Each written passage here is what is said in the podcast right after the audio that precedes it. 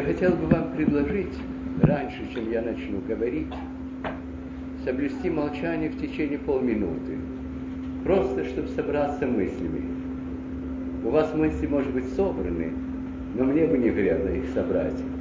Давайте тогда помолчим и почувствуем, что мы все вместе, и что мы хотим вместе думать, чувствовать и найти какой-то путь к пониманию наших путей, будь то здесь, будь то далеко за пределами нашей Родины. Так что давайте помолчим немножко.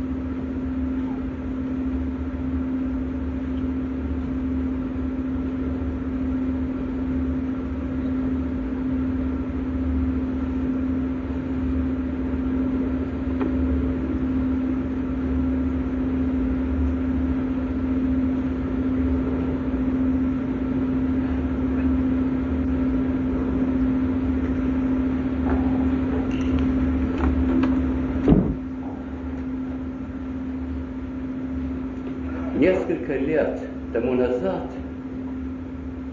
я читал доклад на Западе на тему «Я верю в человека». В отличие от обычной темы о вере в Бога. Было время в древности и не так давно тому назад во всем мире, когда тема о нашей вере в Бога была абсолютно центральна и единственна. За последние десятилетия эта тема не то что сменилась темой веры в человека, но оттенилась вопросом о том, верим мы вообще в человека или нет. И мне кажется, что эта тема очень современная, как на нашей Родине, так и на Западе. В чем же она заключается? Она заключается в том, что будь вы верующий или безбожник, сознательный, продумавший свое, свои убеждения, атеист, в конечном итоге единственный предмет вашего, вашей веры вашей озабоченности – это человек. Атеист скажет, что современному человечеству Бог не нужен, потому что человек его заменил со всем богатством ума, со всем знанием, со всем всей глубиной его личности, со всеми возможностями которые кажутся такими неисчерпаемыми. Его деятельность, его знания. Верующий, с другой стороны, скажет, что он верит в человека, но верит не в того эмпирического человека, который нам представляется в истории, а в другого человека, который, конечно, включается и этого человека, но который его превосходит значительно. Человек для неверующего – это предел как бы эволюционного развития. И это развитие, конечно, может продолжаться, но продолжаться по той же линии. Для нас представление о человеке несколько иное. Для нас человек в полном смысле этого слова может быть понимаем только как Господь Иисус Христос. То есть, как Богу человек. Как человек, у которого есть не только земное измерение, но измерение также и небесное. Человек атеистического мира существует как бы в двух измерениях – времени и пространства. Человек, каким видит его христианин, имеет еще одно измерение. Не только измерение вечности, но божественное измерение. Христос нам показывает емкость человека, его изумительный, изумительную глубину, изумительный размер. Ведь подумайте, что если действительно, как мы верим, Бог мог стать человеком в полном смысле этого слова, и одновременно человек Иисус Христос не перестал быть человеком, не стал сверхчеловеком, не стал существом иным, не похожим на других людей по человечеству своему, это говорит нам о том, что человек в себе имеет такую глубину, такую широту, что он может вместить божество. Когда-то архиепископ Кентерберийский Михаил Рамзе сказал, что в человеке есть такая глубина и такая широта, которая не может заполнить ничто тварное и земное, что в нем есть какая-то бездна, в которой можно уронить все знание, всю любовь, все человеческие чувства, все тварное – и оно падает в какие-то глубины, и даже какого-то дна не трогает, от которого мог бы быть отзвук, что наполнить эту бесконечную глубину может только сам Бог. И вот тут две, две картины, два представления о человеке. Но вместе с этим и верующий, и неверующий равно озабочены о том же существе, о человеке. И человек является единственным как бы пунктом встречи полного атеиста и сознательного верующего. Эта встреча может быть полемичной, если мы подходим с желанием уничтожить взаимно наши представления – это может быть встреча очень углубленная, вдумчивая, которая может обогатить тех и других. Но это место встречи. И это замечательное явление, потому что одна из самых трагических вещей на свете – это когда два человека или группы людей не могут встретиться, не только не имеют общего языка, но не имеют даже точки соприкосновения, когда они как две параллельные линии идут каждую в свою сторону в две противоположных бесконечности. И вот это первая задача, которая в наше время, как на Западе, так и на Востоке, может быть поставлена с особенной серьезностью, потому что сейчас и тут, и там в значительной мере страсти выгорели. Мы можем смотреть друг на друга с какой-то долей дружелюбия и с каким-то желанием друг друга понять. Не с желанием обязательно друг друга уничтожить. И даже не с желанием немедленно друг друга убедить. Потому что первая стадия должна быть в том, чтобы слушаться и вглядеться друг во друга. Вы, наверное, замечали, как редко, когда два человека разговаривают друг со другом, они слушают друг друга. Большей частью, пока один говорит, другой приготавливает свой ответ. Пока один говорит, другой выбирает в том, что он слышит, то, на что он может ответить. То, о чем может он сказать, а я лучше знаю, а я вам могу сказать нечто еще более поразительное. Или противоречить. Очень редко бывает, что мы слушаем друг друга таким открытым умом, с таким страстным желанием понять другого. Особенно, когда то, что он говорит, нам чуждо. Мы не так относимся к изысканиям нашим в науке. В науке мы вглядываемся в реальность, в различные феномены физики, химии, биологии без предвзятости.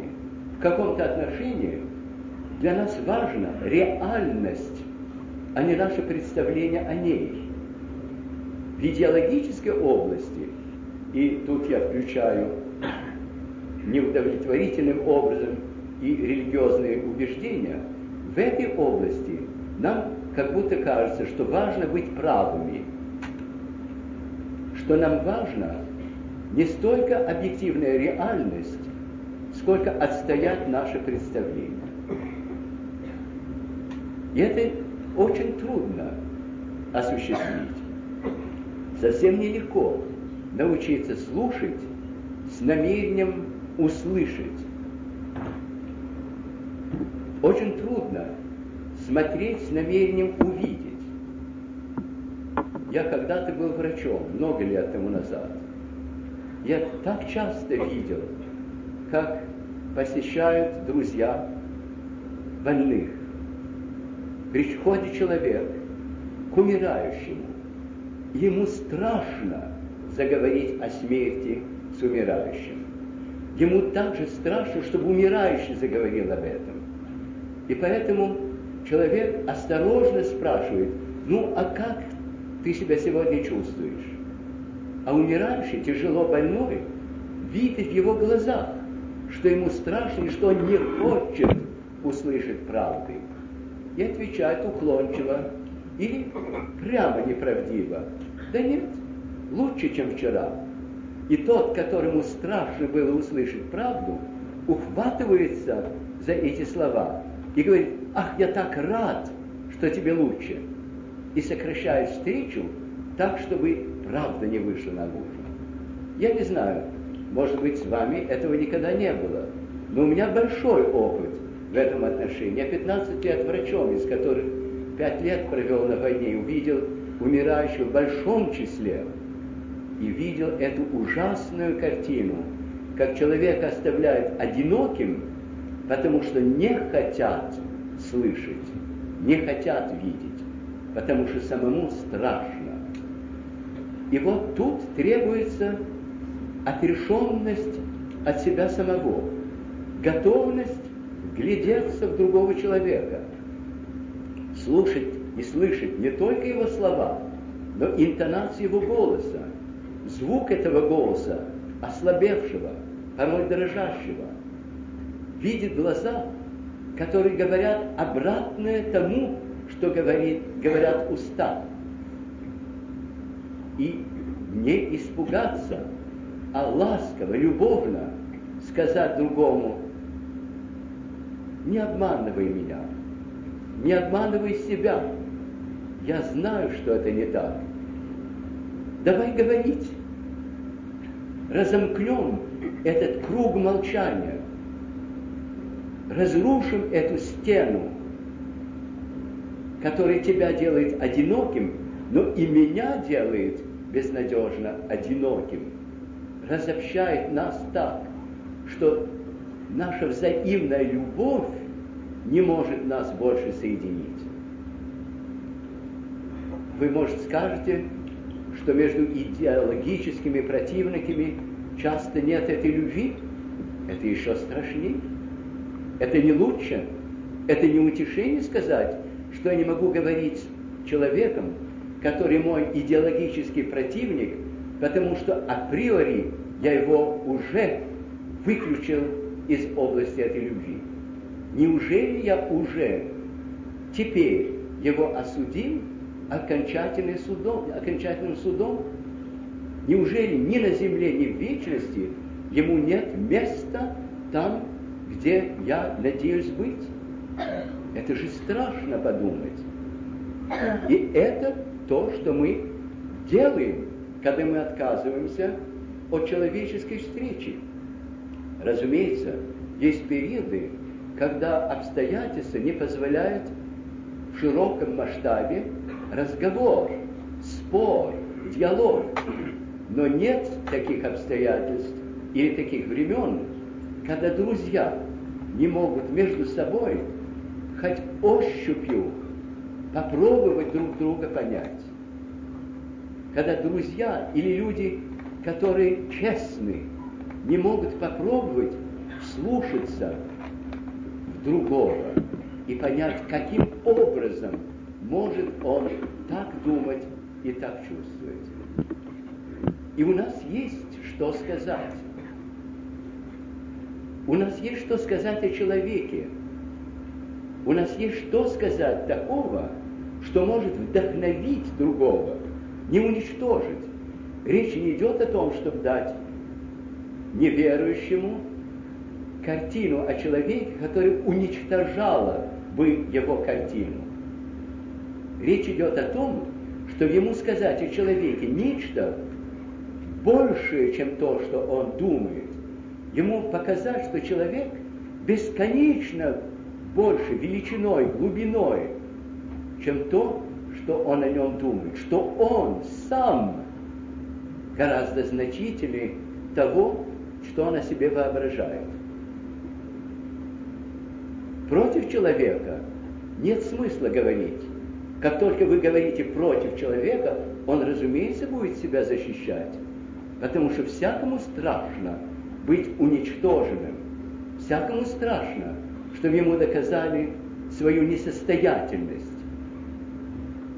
Когда-то, в 20-х годах, один из иподиаконов патриарха Тихона, Владимир Филимонович Марцинковский, выступал во времена, когда это еще было возможно, в диспутах. И он в одной из своих статей написал замечательное слово. Он сказал, никогда не говорите против своего совопросника. Говорите выше его, так, чтобы он слушал и вырос над собой и восхитился бы тем, чем он мог бы быть, если он только мог бы подняться над своим собственным уровнем. Так можно говорить тогда с любым человеком. И что же мы можем сказать о человеке? Мы можем принять человека, каким он есть, в опыте любого безбожника, любого атеиста, любого человека, который никогда не встречал Бога и который не является идейным безбожником, а просто практически живет только в земном вещественном плане. И мы можем с ним говорить о том, какие глубины мы знаем о человеке. Я вам хочу дать пример из смежной области. Э, в жизни старца Силуана, о котором некоторые из вас знают или читали, есть рассказ о том, как он обсуждал миссионерскую деятельность с одним из епископов русских, которые жили на Востоке. Этот епископ был очень прям, очень убежден и очень фанатичен. И Силуан его спросил, как же вы стараетесь убедить, обратить в христианство людей, которые вас окружают? Тот ему ответил, я иду в буддийское капище и обращаюсь ко всем присутствующим. Говорю им, то, что вы видите, все эти статуи, это идолы, это камень, это, это дерево, это ничто. бросьте, разбейте, поверьте в истинного Бога.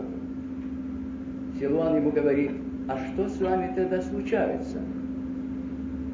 Миссионер ему отвечает, эти бесчувственные, безумные люди меня выкидывают из храма и бьют. Силуан ему говорит, а знаете что? Вы могли бы достичь лучших результатов, если бы вы пришли в храм, посмотрели бы, с каким благоговением эти люди молятся, как они верят в свою веру, позвали бы нескольких из них посидеть на лестнике снаружи и сказали бы им, расскажите мне о вашей вере.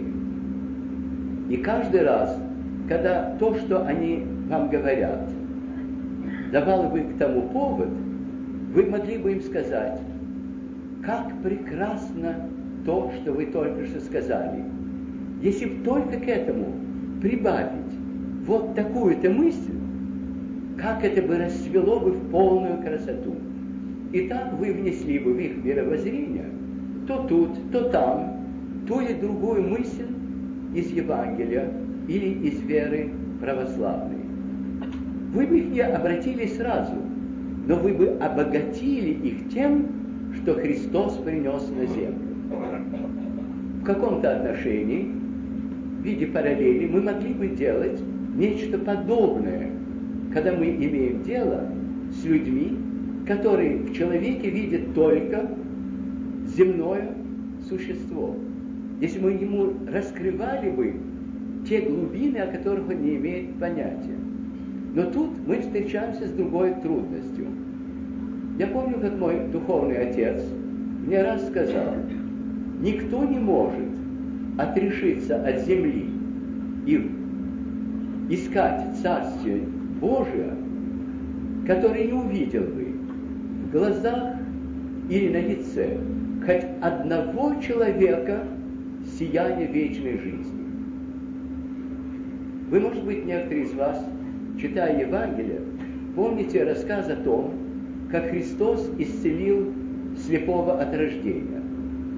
Этот человек никогда не видел окружающего его мира. Он никогда не видел человеческого лица. Он никогда не видел глаз человеческих. И в момент, когда Христос его исцелил, первое, что он увидел, это лик Христов, то есть лицо воплощенного Бога и глаза Божьего милосердия и любви. Но кто из нас мог бы о себе сказать, что встречая нас, кого бы то ни было из нас, но главное себя самого, какой-нибудь человек мог бы сказать, я вижу на его лице, я вижу в его глазах сияние какой-то жизни, о которой я не имею никакого представления. Из него льется свет, который он называет вечностью. Из него льется какой-то свет, о котором я не имею представления, для которого у меня нет имени. И это бывает. Это бывает, когда встречаешь некоторых людей. Те, которые встречали Серафима Саровского, Сергия Радонежского, Иоанна Кронштадтского и многих других, останавливались в оцепенении. Они останавливались, глядя на эти лица, потому что за этими лицами они видели нечто, чего они никогда не видели. Один из английских писателей говорил, что каждый раз, когда человек встречает верующего, он должен был бы посмотреть на него и воскликнуть. Статуя стала живым человеком. Каждый из нас как бы каменное изваяние, только. И тут каменное изваяние стало живым. Вот что могло бы быть если бы из нас изливалась бы эта красота, этот свет. Мы не можем, разумеется, этого искать с тем, чтобы обращать других.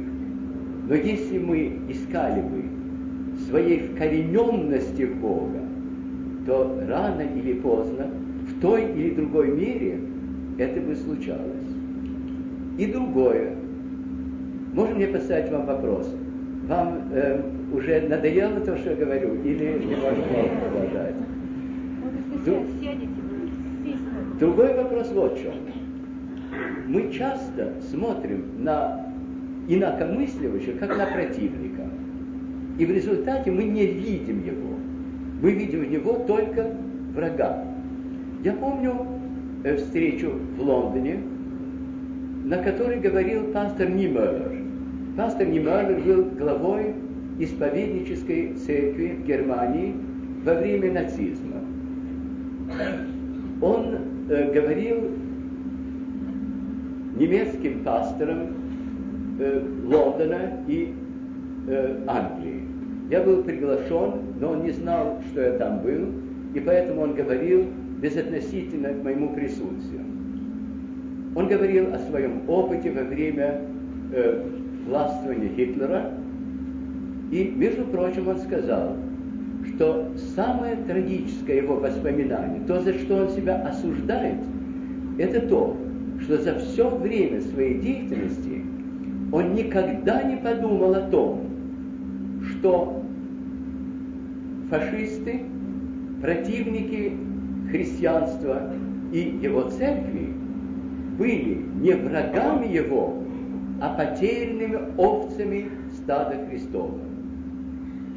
Что он был за них ответственен, что он должен был к ним идти, что это были дети Божии, которые потеряли свой путь, и он забыл о них, или вернее, отнесся к ним только как врагам.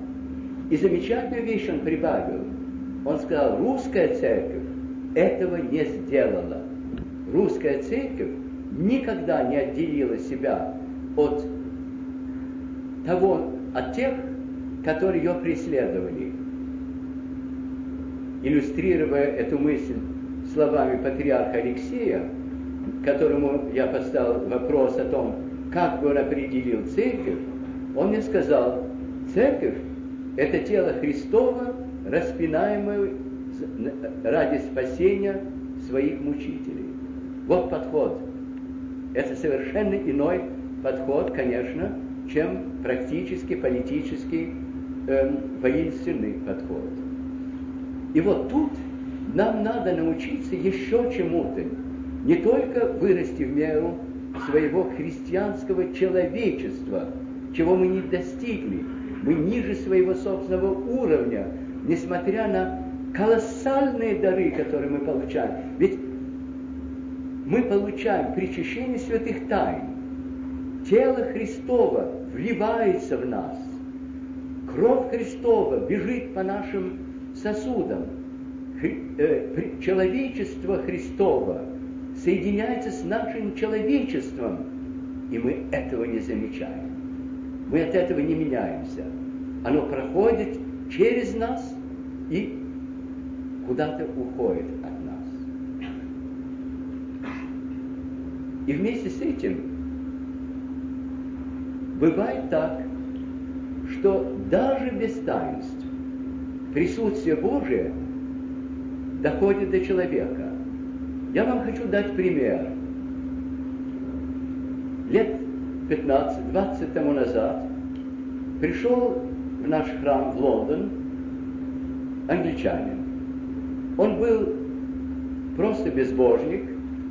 Ему было поручено принести посылку для одной прихожанки. Он очень вдумчиво рассчитал свой приход так, чтобы опоздать к службе и прийти после того, как все начнут расходиться. Но Господь судил иначе, и он пришел в храм, когда еще служба шла. Огорченный, он сел сзади ждать конца. И вот что он мне потом рассказывал.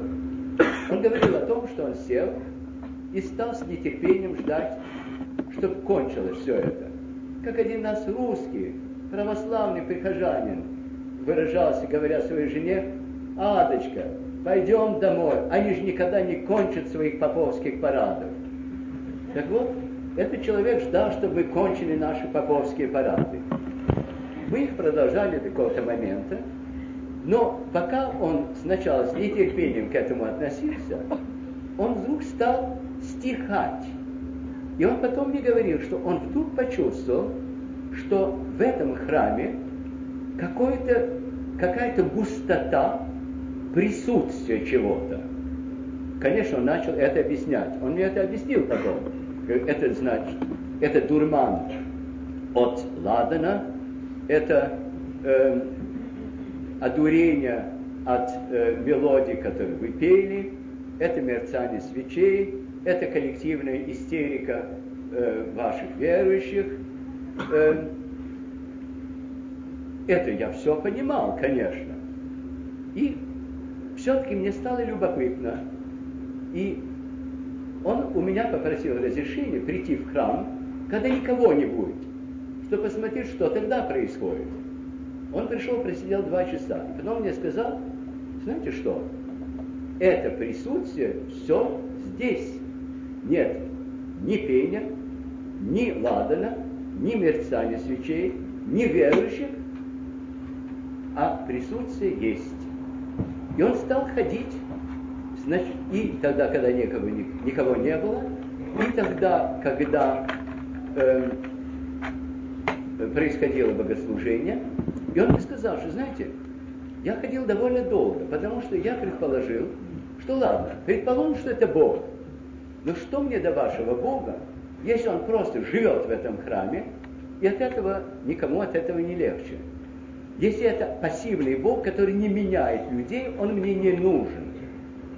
И вдруг оказалось, что когда он глядел на верующих, молящихся, и особенно на тех, которые причащались, он видел на их лицах, хотя на мгновение, какое-то сияние, которого он никогда не видал нигде. Он мне сказал, я не знаю, делаются ли они окончательно лучше, но они делаются иными, иной тварью как бы. И мне надо стать иным, я хочу, чтобы вы меня научили и крестили. Я его приготовил и в свое время крестил. Вот вам пример того, как Бог, даже помимо таинств, просто своим присутствием, тем, что Он есть, может действовать. Но мы должны научиться тоже, как бы сквозь скорлупу э, другого человека прозревать образ Божий. Я помню священника во Франции, который мне раз сказал, что когда Бог глядит на нас, Он не видит наших несуществующих добродетелей или несуществующих успехов. Что Он видит, это в глубине нашего естества, спряченное часто мишурой и грязью и потемнением свой собственный образ, сияющий, как свет во тьме. И вот этому мы должны научиться. Мы должны научиться глядеть на противника, на врага и забыть, что он враг, что он противник. И видеть в нем образ Божий, икону, икону поврежденную, икону испорченную, икону, которой э, порой и узнать еле можно. И потому, что она так испорчена. Почему она так? Потому что она так изгажена. Ее пожалеть еще больше, чем если она была во славе. Икона во славе, да, мы ее почитаем. Но икона, которая была попрана, прострелена, икона, которая была затоптана, с каким благоговением мы должны к ней относиться. Это святыня, которая человеческой злобой осквернена. Это человек, который не знает, что он икона, а мы должны бы это знать. Знаем ли это? Едва ли. Во всяком случае, это далеко не всегда видно в наших взаимных отношениях, не только по отношению к инакомыслящим, но даже к нашим близким друзьям. Мы забываем это. Мы видим только то, что человек труден, а что он святыня, Нет, редко. И вот теперешняя проблема для вас, как для нас на Западе. Конечно, они, э, есть громадная разница в подходах, разница ситуации. Но центральная, реальная проблема это та, что мы должны поверить в человека. Верой такой же, которой мы верим в Бога. Такой же абсолютный, решительный, страстный. И научиться прозревать в человеке образ Божий, святыню, которой мы призваны служить, который мы призваны оберечь, который мы призваны привести обратно к жизни и к славе, так же, как реставратор призван вернуть к славе икону, испорченную, затоптанную, простреленную, которую ему дают. Это начинается с нас самих, но это должно тоже быть обращено к другим, к другим христианам, которых мы так легко судим, к нашим самым близким, дорогим и э, инакомыслящим. Вот э, что я хотел вам сказать, что поставить тему и, может быть, вызвать какие-нибудь вопросы. Я надеюсь, что я говорил не слишком долго и не слишком сбивчиво.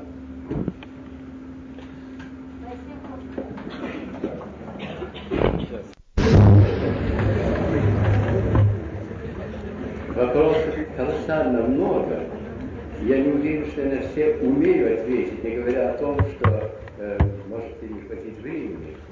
Ну вот первый, который мне э, наверху пачки попался. Во время причастия человек получает отпущение грехов, которые он осознал, и при соборивании отпускаются грехи, даже те, которые человек еще не осознал полностью. Но тогда с какими грехами предстанет человек после смерти на суд Божий?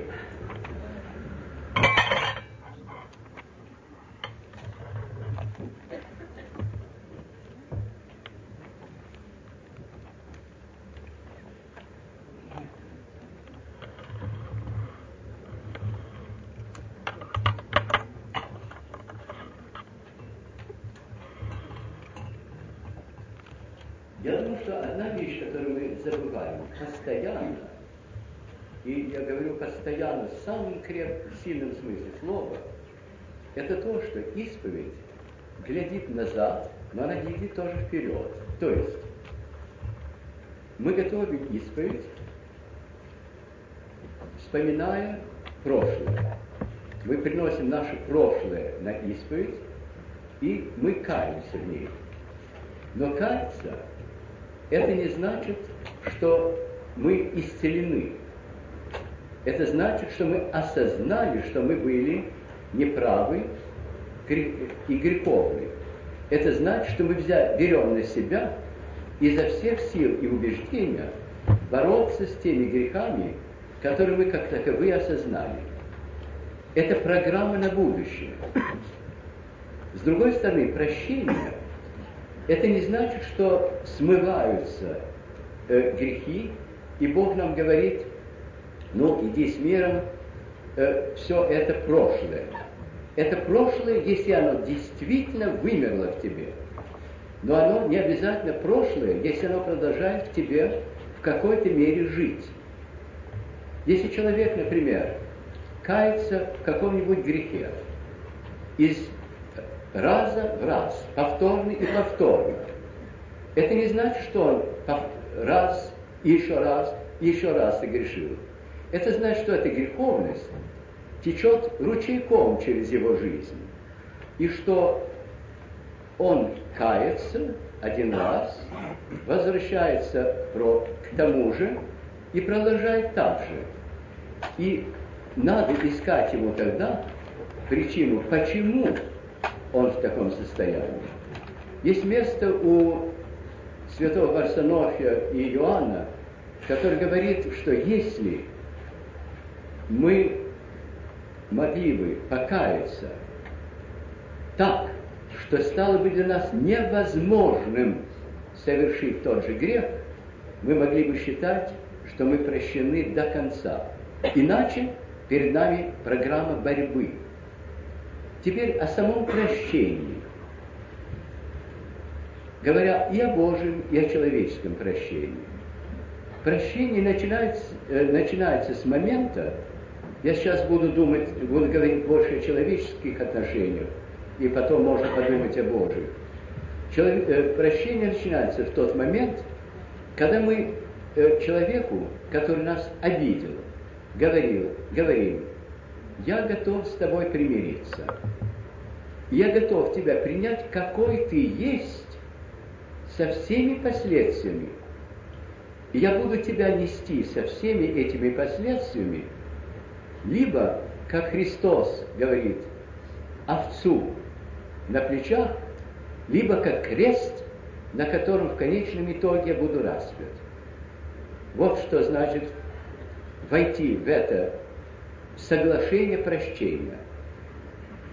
И в ответ на это, если у нас есть хоть какая-то доля сознательности, ответственности и благодарности, мы должны так прожить, чтобы тому, чтобы тот, у кого мы просили прощения, чтобы тот, который согласился нас нести на плечах, как овцу и как крест, не пожалел бы и не, не умер бы под этой тяжестью. Поэтому, когда Господь нас прощает в наших грехах, да, Он прощает. Но какой ценой? Это не мои слова, а Серафим Саровский, одному из своих посетителей, сказал, что да, Господь тебя простит, но помни, какой ценой Он получил власть прощать. Ценой распятия. Потому что Он умер жертвой твоих грехов, Он мог сказать, прости, Он не знает, что творит. И если мы в ответ на это только можем повторять тот же грех и возвращаться снова каясь и снова ожидая прощения, это очень страшно. Это в сущности значит, Господи, распялся ты раз, распнись-ка еще. И поэтому вопрос, который здесь поставлен, о том, что нам прощаются осознанные грехи, они прощаются вот в этом смысле. Христос говорит, да, я верю в твою честность, я верю, что ты хочешь со мной примириться, что ты хочешь войти в дружбу со мной, что ты хочешь теперь быть лояльным другом. Я тебя принимаю. Я не ожидаю тебя, что ты мгновенно переменишься, но я ожидаю, что ты будешь меняться. Ведь подумайте, когда блудный сын вернулся домой, вы что думаете, что он в мгновение ока э, потерял все дурные привычки, которые он приобрел на стране далече? Он, наверное, долго учился жить приличной жизнью э, в доме отца. Но отец его принял без колебания. При всех этих э, дурных привычках. Потому что он знал, что он их постепенно избудет. Потому что он вернулся покаянно. Он вернулся отвергнув. Он вернулся э, отбросив все это грязное, дурное прошлое, оно еще к нему прилипало, но он постепенно станет это все с себя снимать. Это нам надлежит делать. Мы не можем думать, что просто потому что священник сказал, прощаются тебе грехи, мы можем забыть обо всем. Я вам дам пример. Простите, я долго говорю, уж я думаю, что полезнее сказать дольше э, на одну тему, чем ничего не сказать на пять. Была, есть у меня прихожанка, алкоголичка, спилась. Ее поместили в лечебницу, год просидела. Вернулась вылеченная. И вот, в первый вечер на радость устроили пир и поставили бутылку вина. И в тот же вечер кончилось все. Она снова стала пьяницей. Потому что в тот момент окружающие ее не оберегли. То же самое бывает с нами, когда мы думаем, что потому что мы, наши грехи прощены, мы можем брать любой риск, что мы защищены против соблазна. Мы не защищены. Мы защищены только нашей доброй волей, нашей решимостью. И Серафим Саровский об этом говорил, что разница между погибающим грешником и спасающимся только в его решимости.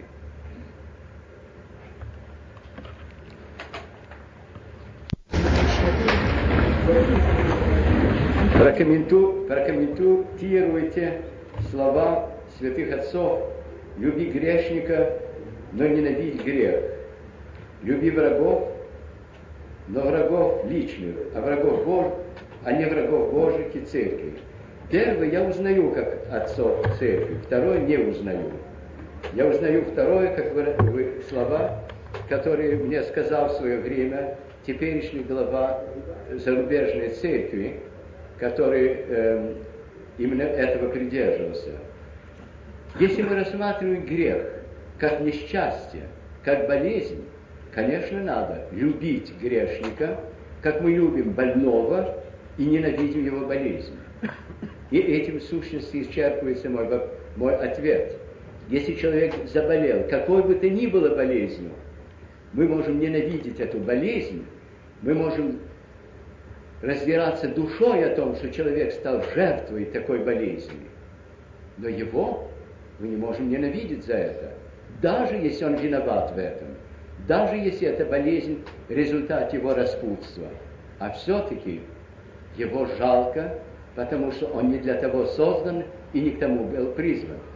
Что касается до э, ненависти к врагам Божьим и врагам церкви, это очень рискованная постановка. Рискованно на тем, что очень легко называть всех своих врагов врагами церкви и врагами Божьими.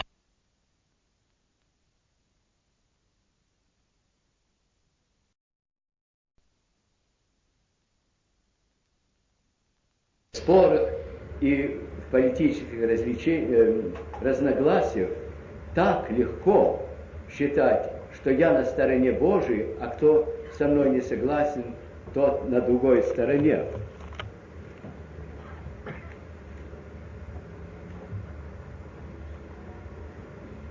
Теперь любовь к добру больше, чем любовь к Богу. Э, и подмена, конечно. Э, но тут может быть тоже самообман.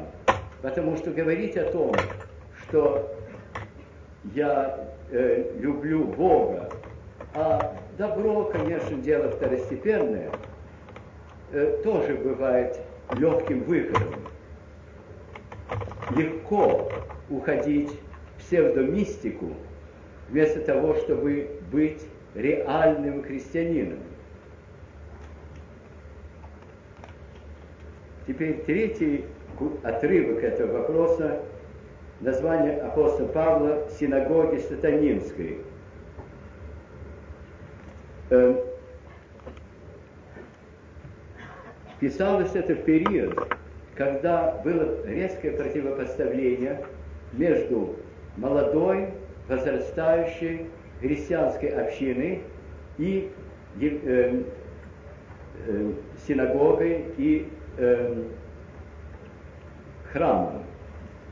И сатана – это слово, которое происходит от еврейского, которое значит противник.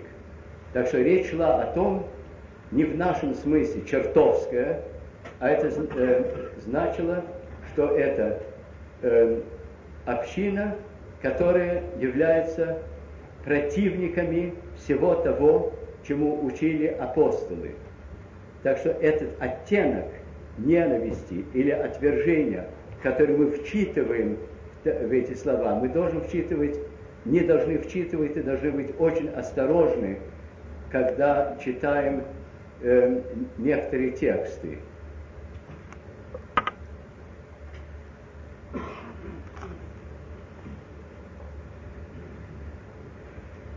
В газетах промелькнуло сообщение о том, что накануне визита Михаила Сергеевича Горбачева к папе Иоанну Павлу II в Москве состоялось, э, э состоятся переговоры представителей Русской Православной Церкви и Ватикана.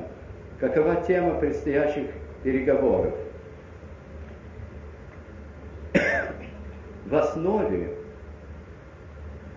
очень многие, конечно, вопросы есть, но в основе это переговоры об униатстве. Об униатстве не практически, то есть не о том, э, какое законное положение униатов должно быть э, в Советском Союзе, а роли униации и законности униатства вообще и исторической роли униатства по отношению к православию. Есть надежда о том, что будет какой-то сговор, я себе не представляю какой, и э, мы должны ждать результатов. Но речь идет в основе о, э, об униатстве.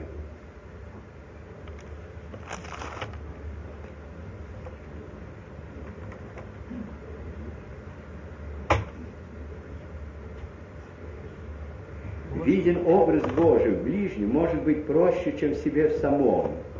А это грех. В чем?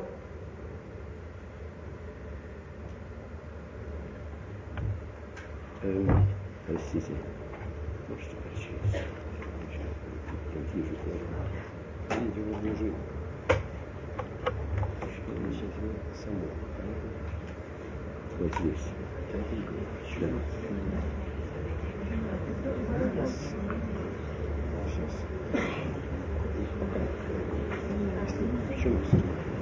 Смысл, что ли, Сочи? Сейчас понятно, если ощущаешь. У меня подруга неверующая, алкоголичка совершенно одинокая, брошенная в семьи, включая сына, очень тянется ко мне, но постоянно спорит со мной на тему религии. Как мне с ней поступать? Знаете, я не верю, что можно было бы спорить о религии. Я думаю, что единственная сила, которая может человека убедить, это то, чтобы человек увидел, что вера другого человека рождает такую глубину любви, такую глубину понимания, такую верность, такую способность терпеть и оставаться лояльным, никогда не терять терпение, не говорить, я же на тебя потратил столько времени, ну и довольно, теперь ищи кого-то другого. Иногда это занимает годы и годы. Я это знаю на опыте других людей, не столько э, на своем собственном. Но я знаю, как иногда э, человек годами э, остается лоялен, не бросает другого. И вдруг где-то после десятилетий вдруг человек открывается к новым понятиям и новой жизни. Причем не обязательно делаться верующим в кавычках, а просто вдруг раскрывается к жизни. Поэтому я думаю, что речь не идет э, о том, чтобы спорить о религии. Если спорить о религии большей частью, как спор о чем угодно, это только прибавляет одну тему неудовлетворенности, эм, неполноценности к жизни этого человека. Алкоголизм, как наркомания, как, как распутство, как э, преступность, большей частью рождаются от чувства неполноценности и от попытки забыть эту неполноценность или ее чем-то заменить. И вот надо найти какой-то способ дать человеку, каков бы он ни был, сознание полноценности.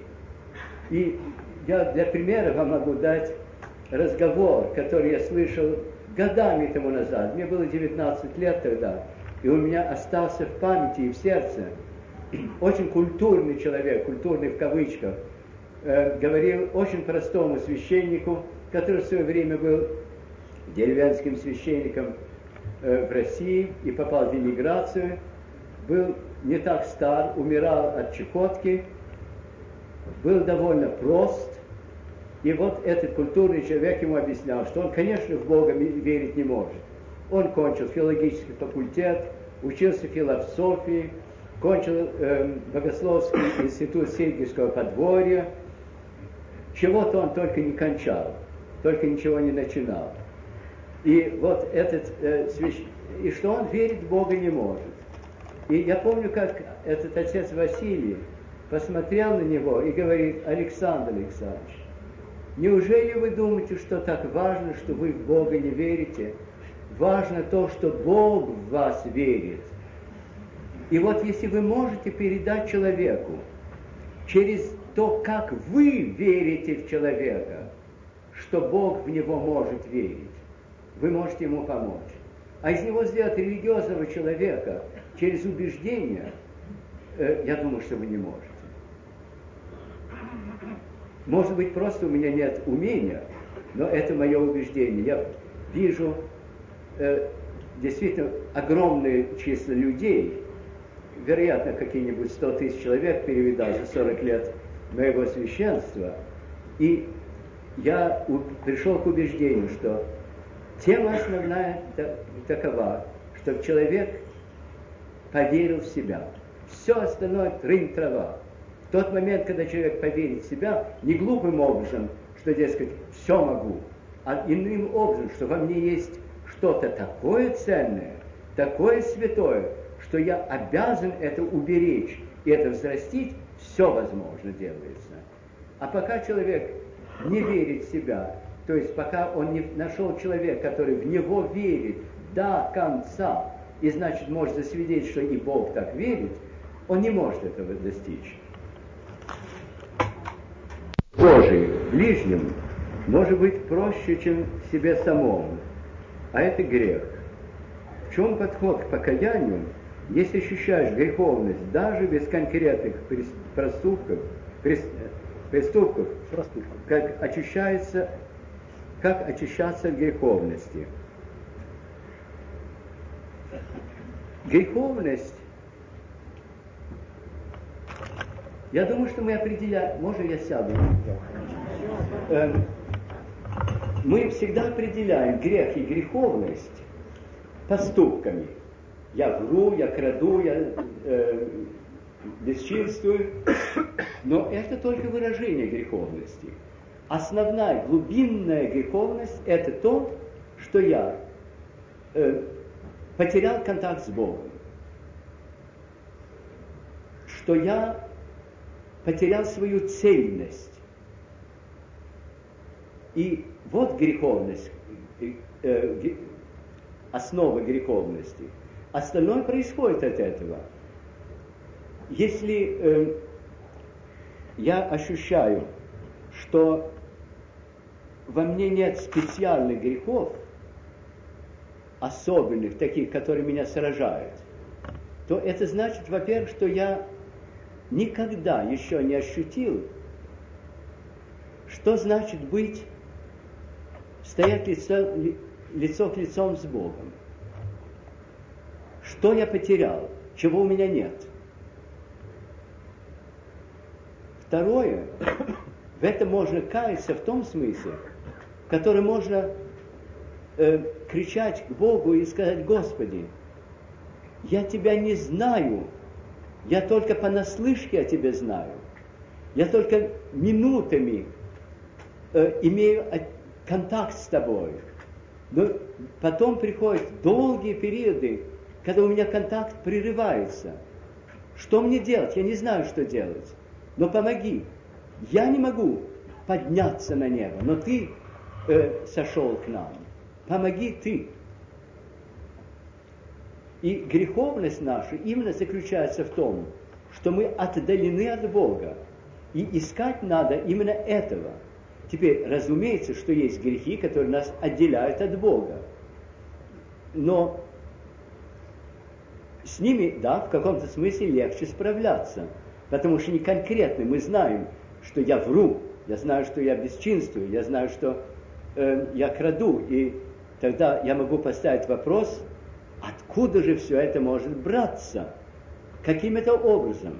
Я честный человек, вор. Потому что большей части вопрос так ставится.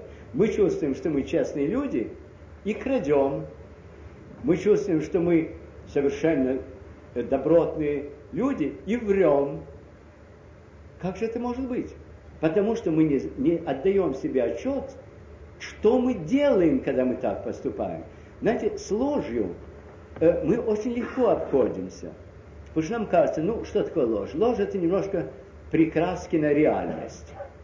Ложь это что-то очень страшное. Дьявол называется отцом лжи. Почему? Потому что э, ложь это попытка построить такой мир, которого нет, но в котором ты в безопасности, и ты можешь уловить другого человека. Это паутина, а ты паук. Это очень страшно. Это совсем не э, такая попытка устроить жизнь немножко поудобнее. Разумеется, я не говорю о том, что э, если вы скажете, простите, э, меня не будет дома в 6 часов, э, потому что вам нужен час отдохнуть, это э, сатанинская ложь. Но я хочу говорить, я говорю о более такой характерной ложи, лжи, которая бывает. Но ложь, какая бы она ни была, это постройка нереального мира. А в нереальном мире нет Бога. Потому что Бог есть абсолютная реальность. Вот э, о чем речь идет. И поскольку у нас может быть доля нереальности в нас, у нас есть отсутствие от Бога. Теперь есть место у апостола, где он говорит, что э, неважно, каким грехом мы согрешаем, мы все равно греховно делаемся. И мы можем это себе представить очень легко. Предположим, что течет река, с одной стороны Царствие Божие, с другой стороны э, Царство человеческое, где э, властвует также и э, сатана. Не важно ли, что вы перешли эту реку тут или там, через мост или вплыв, или вплавь? Важно, что вы перешли. Вы уже не на этой стороне, а на той. Вот и все. И значит, проблема не в том, маленький грех или большой грех, какой это грех, нарочно вы совершили или ненароком. Вы просто на той стороне, там, где вам нечего делать. И разделение грехов на смертных и несмертных иногда большой обман. Я помню, вот на войне был такой случай. Я был хирургом во время войны. И как-то привели к нам офицера. Его прострелили пулеметом через грудь. Должен был бы умереть. Но ничего подобного. Ни один э, основной орган не был затронут. Мы его полечили. Он вылечился и пошел обратно на фронт. И одновременно, в тот же период, молодой солдатик был в кабаке, поспорил с э, другим солдатиком, они были оба пьяны, тот размахивал перочинным ножом вот такого размера и ударил его по шее, разрезал одну из основных артерий. Он был принесен в больницу и чуть не умер. И если думать об э, смертном грехе и несмертном, можно сказать, что пулемет, конечно, смертный перочинный нож, нич, нож ничто. А на самом деле перочинный нож мог убить этого мальчонка, а вот пулемет нет. Поэтому нам надо быть очень осторожными, не думать, что да, ну, я сделаю, совершу маленький грех, сойдет. Так, знаете, э, вымоюсь и потом сойдет. Нет, может не вымоешься.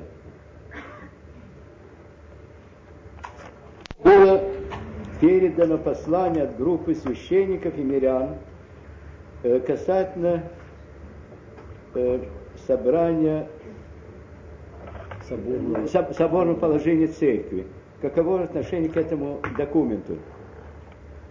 Документ как таковой э, не зачитывался полностью, но и без этого документа вопрос соборности обсуждался внимательно и вполне ответственно у всего собора, э, который состоял из епископов, То есть, если я могу так выразиться, у тех, из тех людей, у которых обычно меньше всего понятия соборности, потому что они привыкли давать распоряжения, а не советоваться с другими, я один из них, поэтому я могу вполне э, смело говорить с такой наглостью.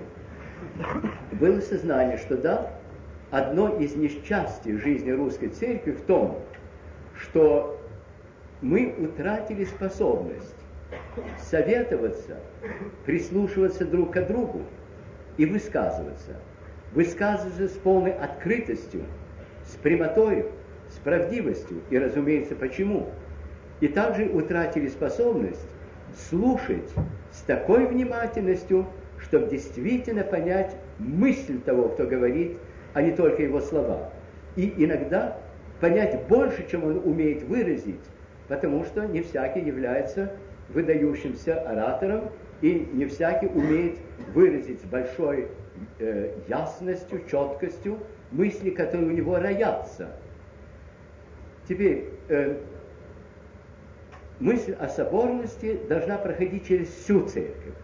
Она должна проходить, во-первых, среди мирян в неорганизованном виде. То есть миряне, говоря между собой о своей церковной и нецерковной жизни, должны научиться говорить между собой, а не спорить.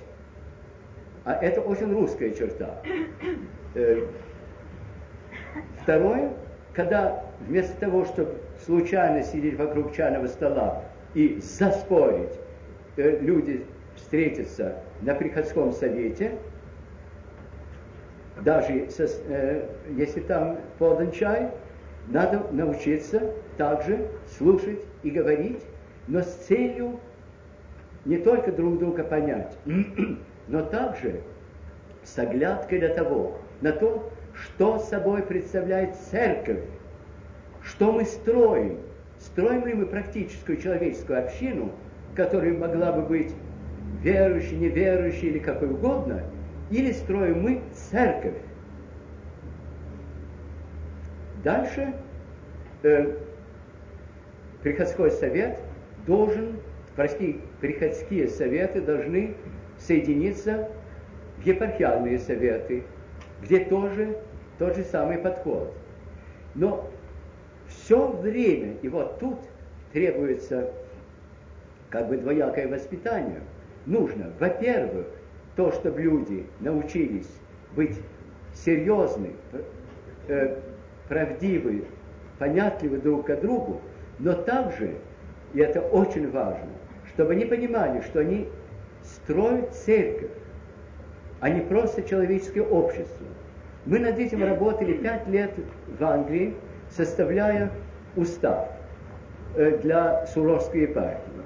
Мы изучили сначала учение о церкви, догматическое, потом каноны церкви, древние, потом э, решение собора 17-18 года, потом уставы, которые существуют в поместных церквах.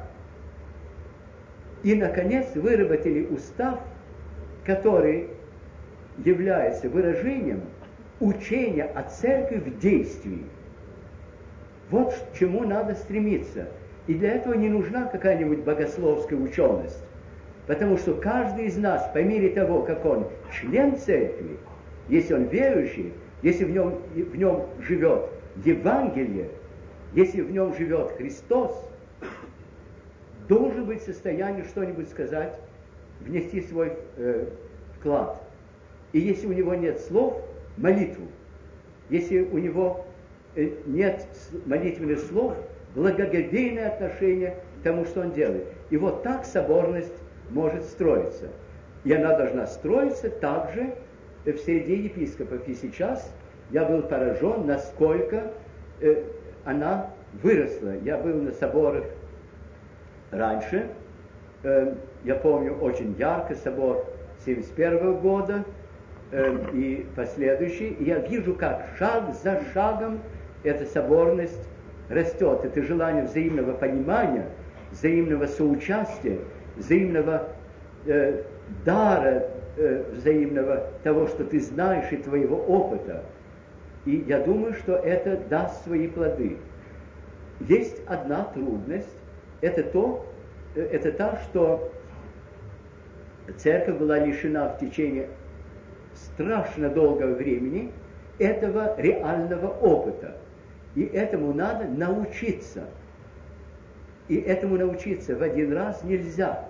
Это постепенно, ощупью постепенно делается. Мы это ощутили э, в Англии, когда я сначала начал собирать священнические собрания, потом э, приходские собрания, священнические собрания, потом епархиальные собрания. Нам очень долго пришлось работать над тем, чтобы выработать общий разум и общее сердце. Но над этим надо трудиться, и это будет достигнуто. Владыка относится к лечению алкоголизма гипноза. Видите, я врач, и я думаю, что, гип, что гипноз один из способов э, терапии. Э, и поэтому, если э, лечит человек, который квалифицированный психиатр, э, а не любитель, не человек, которому откуда-то взялся дар, и который им пользуется безответственно, э, гипноз может помочь.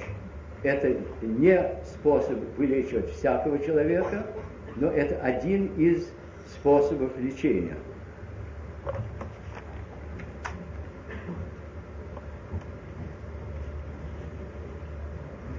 Как вы относитесь к иеромонаху Серафиму Роуз?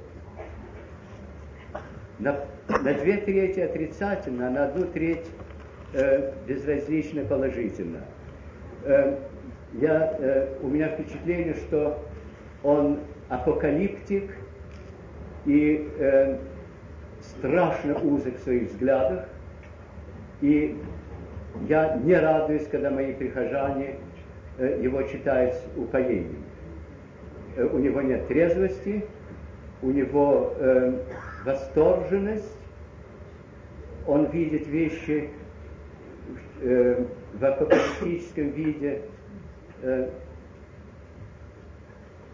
я бы сказал, вполне нереально, но это мое мнение. Я его высказываю с полной резкостью, именно потому что это мое.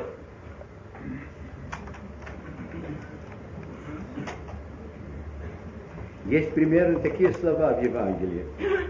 Кто пьет от крови Сына Человеческого, ест от плоти Его, имеет жизнь вечную, я воскрешу его в последний день. Кто не есть от плоти моей и не пьет от крови моей, не имеет в себе жизни. Исходя из этих слов, многие считают спасительным в прямом смысле этого слова только причастие. Что вы думаете об этом? И э, связи с этим о, вся, о вечной участи людей других вероисповеданий, в том числе восточных, йога, буддизм и так далее, в том числе христианских сект, не умеющих причащения. Спаси, Господи, вас за всех, э, что вы нам даете. То есть, значит, прости вас, Господи, за то, что вы скажете.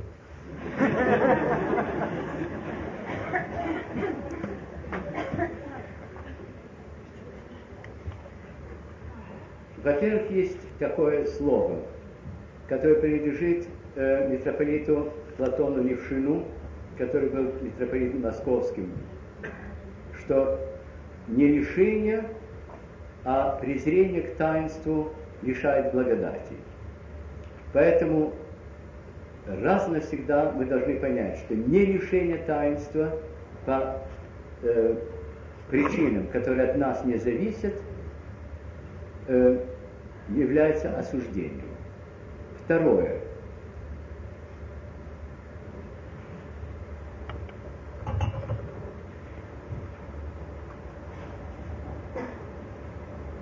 Принятие святых тайн не магический акт. И соучастие в жизни вечной, которая нам дается причащением – есть соучастие. То есть мы должны привнести нечто свое. Не только серьезную веру, это одно, но тоже открытость и способность принять то, что есть, то, что нам дается. Вы помните, наверное, место у апостола Павла, который говорит, что кто причащается недостойно, себе суд ест и пьет. Есть место у Семена Нового Богослова, который в этом смысле очень меня волнует всегда и вместе с этим глубоко радует, где он говорит, что Господь не, раз, не губит человека. Если человек подходит к святому причащению неподготовленным, неспособным приобщиться, то есть соединиться с ним по-настоящему, то он как бы исходит из святых даров и дает человеку приобщиться только к хлебу и вину, потому что он не мог бы понести того огня, который святые дары э, ему бы дали, без того, чтобы быть превращенным в пепел. Поэтому тут нет ни механизма, ни э, автоматического действия. Что касается до э, места Евхаристии, я думаю, что у нас за, 19, за 20 век, больше, чем когда-либо, под влиянием некоторых богослов, и опять-таки тут выражаю свое убеждение и э, не э, претендую на то, что я выражаю э, универсальное учение церкви. Э, под влиянием некоторых богослов преувеличенное отношение к Евхаристии. Преувеличено в том смысле, будто церковь есть Евхаристия, Евхаристия есть церковь.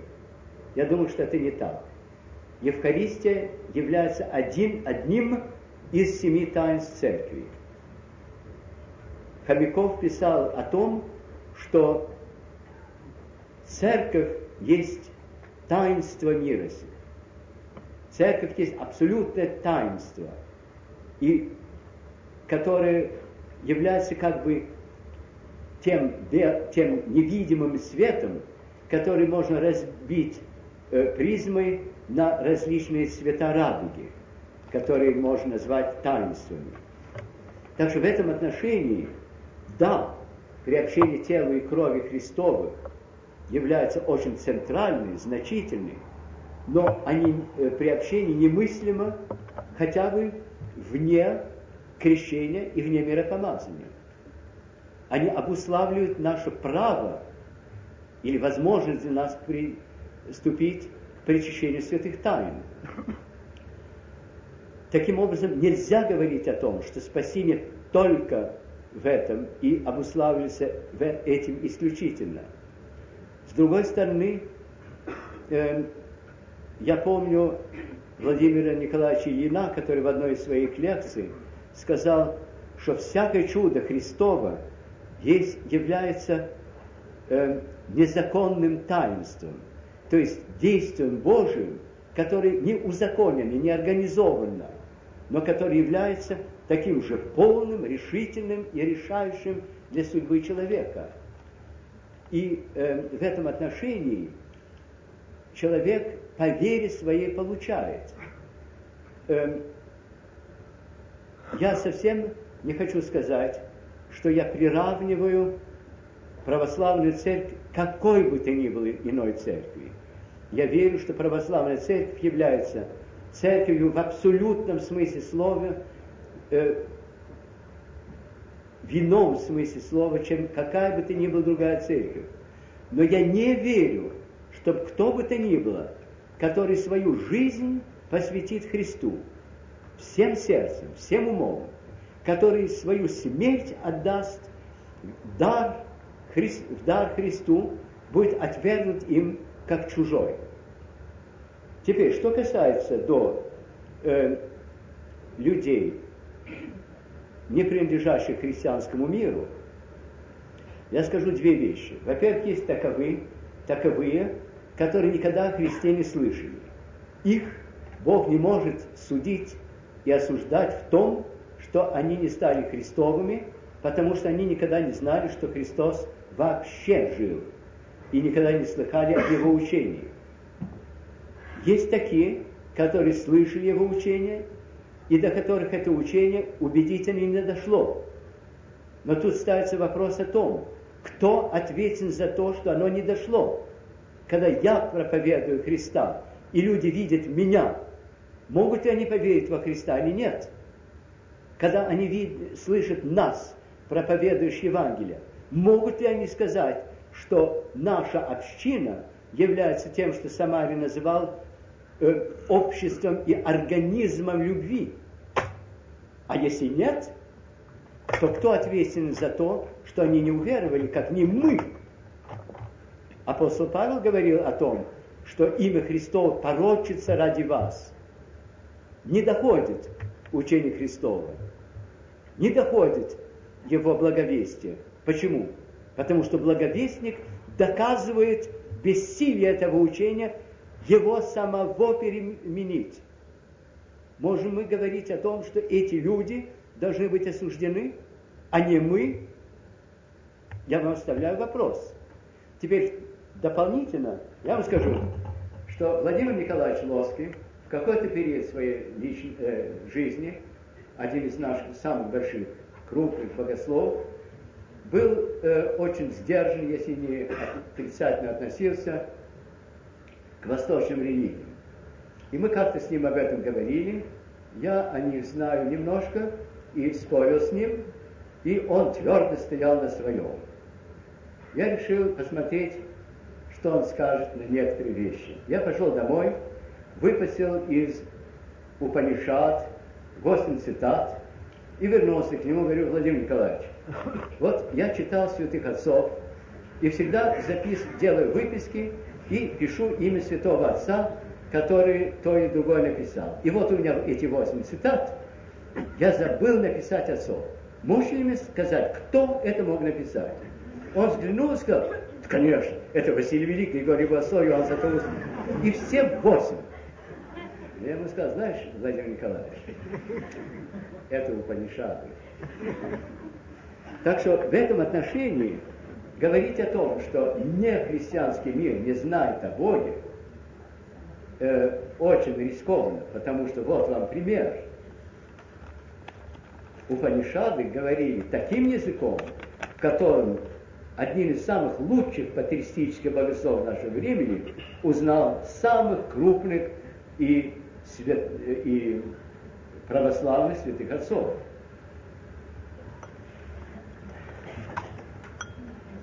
Простите за грубый вопрос.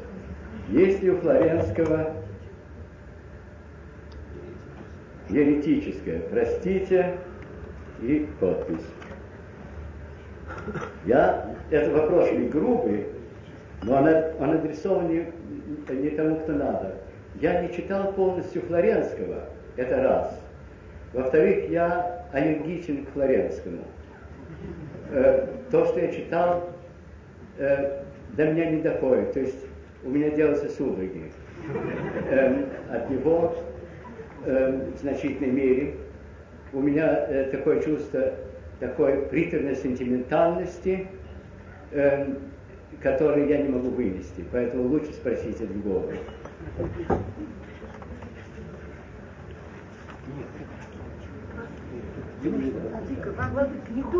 Не сосудством страха греха.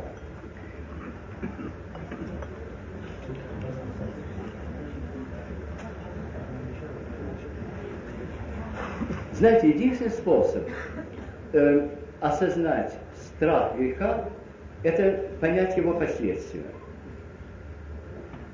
Э, и я не знаю, как это сделать э, во всех случаях жизни, но во многих случаях жизни, если думать о грехе, как, наш, как о нашей оторванности от Бога, как нашей разобщенности внутренней самим собой, как от нашей разобщенности с ближним, холодности, отсутствия любви, дружбы, э, как от нашей разобщенности с окружающим миром, можете назвать это экологией, если хотите, и посмотрите, что из этого получается, то вы видите грех. Скажем, э, наша э, жадность, наш, наш эгоизм, наша любовь к тому, чтобы иметь, обладать, держать. И это можно перенести и э, в человеческие отношения. Знаете, э, э, есть у пророка Исаи место, где говорится, вот пост, который угоден Богу. И он дает целый список того, что угодно Богу. И, между прочим, отпусти пленных на свободу. И мне так часто думалось, как часто один супруг думает о другом, хоть бы ты мне дал бы вздохнуть, как часто дети думают о своих родителях. Ой, если бы вы меня не держали бы все время на цепи, если друзья, э, э, если столько раз друзья, наверное, э, думают, ну да, мы друзья, но ой, не, перес, не переставай же все время, дай мне немножко э, свободного времени. Вот последствия греха, вот такой любви. Вот я тебя люблю, я тебя люблю. Знаете, есть э, писатель английский, э, Луис, который написал э, книгу э, воспоминаний э, такого пожилого черта, э, письма э, своему племяннику. И там он говорит о любви. Он говорит, я не могу понять, как Христос говорит, что Он любит людей. Он не может их любить, Он их оставляет свободными. Когда я, тебе, когда я думаю о том, что я тебя люблю, я думаю о том, что я хочу тобой обладать, что я хочу тебя держать, что по возможности я хотел бы тебя съесть, что я хотел бы по возможности, чтобы ты весь был во мне, и что ничего бы не было э, твоего вне меня.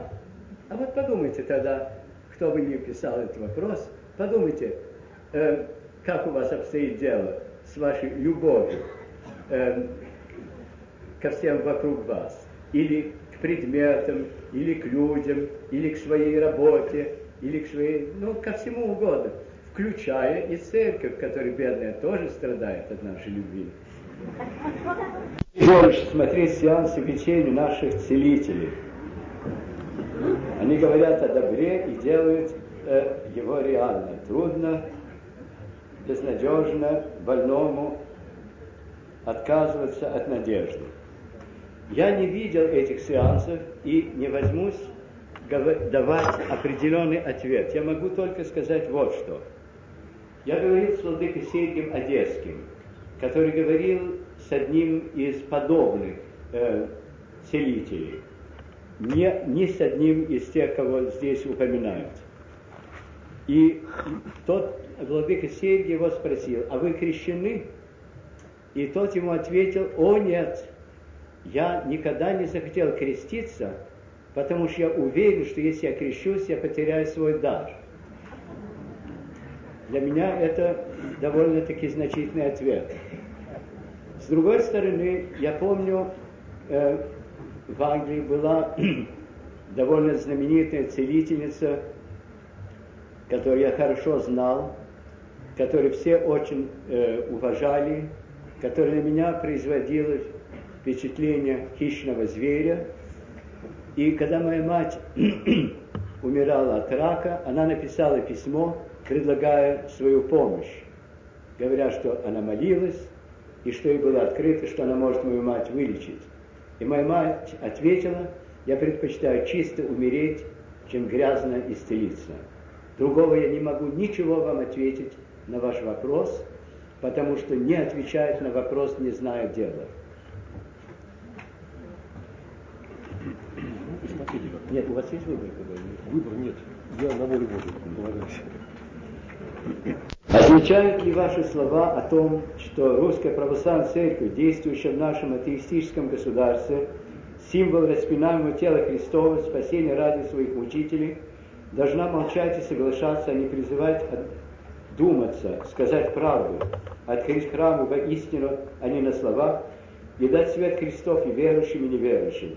Как возможно дальнейшее сосуществование марксистского ленинского идеологии возведенные в ранг государственной и широкой истины верующие братья. Я думаю, что в России э, соотношение э, мира и церкви, конечно, гораздо более остро, чем в других странах на Западе, потому что существует э, одна партия, которая исповедует, или вернее, ну да, исповедует атеистическое учение. Но э, сосуществование двух, двух несовместимых идеологий могла бы привести при новом положении, при осторожном, вдумчивом отношении к диалогу. Я думаю, что то, что я раньше говорил о том, что если мы научились бы смотреть на противника не как на врага, а как на другого человека, который имеет в себе образ Божий, который он сам не обнаружил и не раскрыл. И что мы научились бы говорили, говорить не против, а выше его. Что мы э, были бы готовы учить примером, учить тем, что мы иные люди, но э, такой род людей, которым хотелось бы подражать, мы могли бы нечто сделать в этом отношении. Я думаю, что русская церковь на самом деле и сейчас делает очень многое для того, чтобы открыть новые храмы и сделать возможным то, что было невозможно раньше. Я думаю также из опыта других обстоятельств, я, например, три года с лишним работал в французском сопротивлении во время немецкой оккупации, что очень важно делать сегодня все возможное, а не пытаться делать невозможное, потому что пытаясь сделать невозможное сегодня, мы лишаемся возможности делать возможное. Простите, это ужасная фраза. И, но если делать исчерпывающее возможное теперь, то через день делается возможным то, что мы не могли делать вчера. Я совсем не хочу сказать, что все делается идеально, но я думаю из того, что я видел, из того, что я слышал, из моих разговоров с отдельными людьми и в большом э, количестве, что мы можем сказать, что делается гораздо больше, чем на поверхности видно. Я хотел бы вам дать пример из времен былых.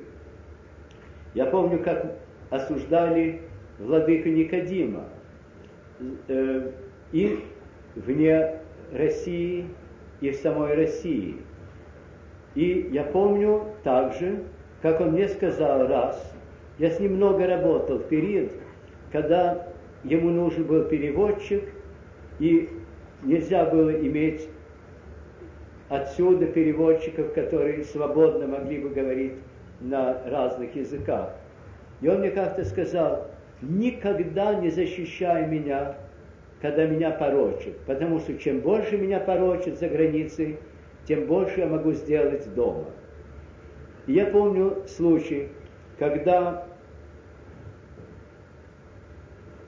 он сделал выступление на съезде в 60 каком-то году о войне в Вьетнаме, после того, как приблизительно 20 американцев говорили против этой войны, и он сказал пятиминутную речь, где он говорил одно и то же.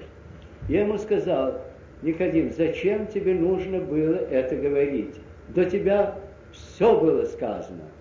И он мне ответил, да, но за эту короткую речь я ничего не сказал.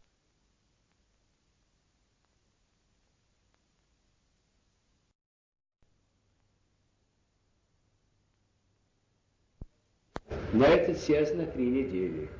Я думаю, что надо вдуматься в такие вещи. Это может быть не идеал. В идеале масса вещей э, можно было бы делать.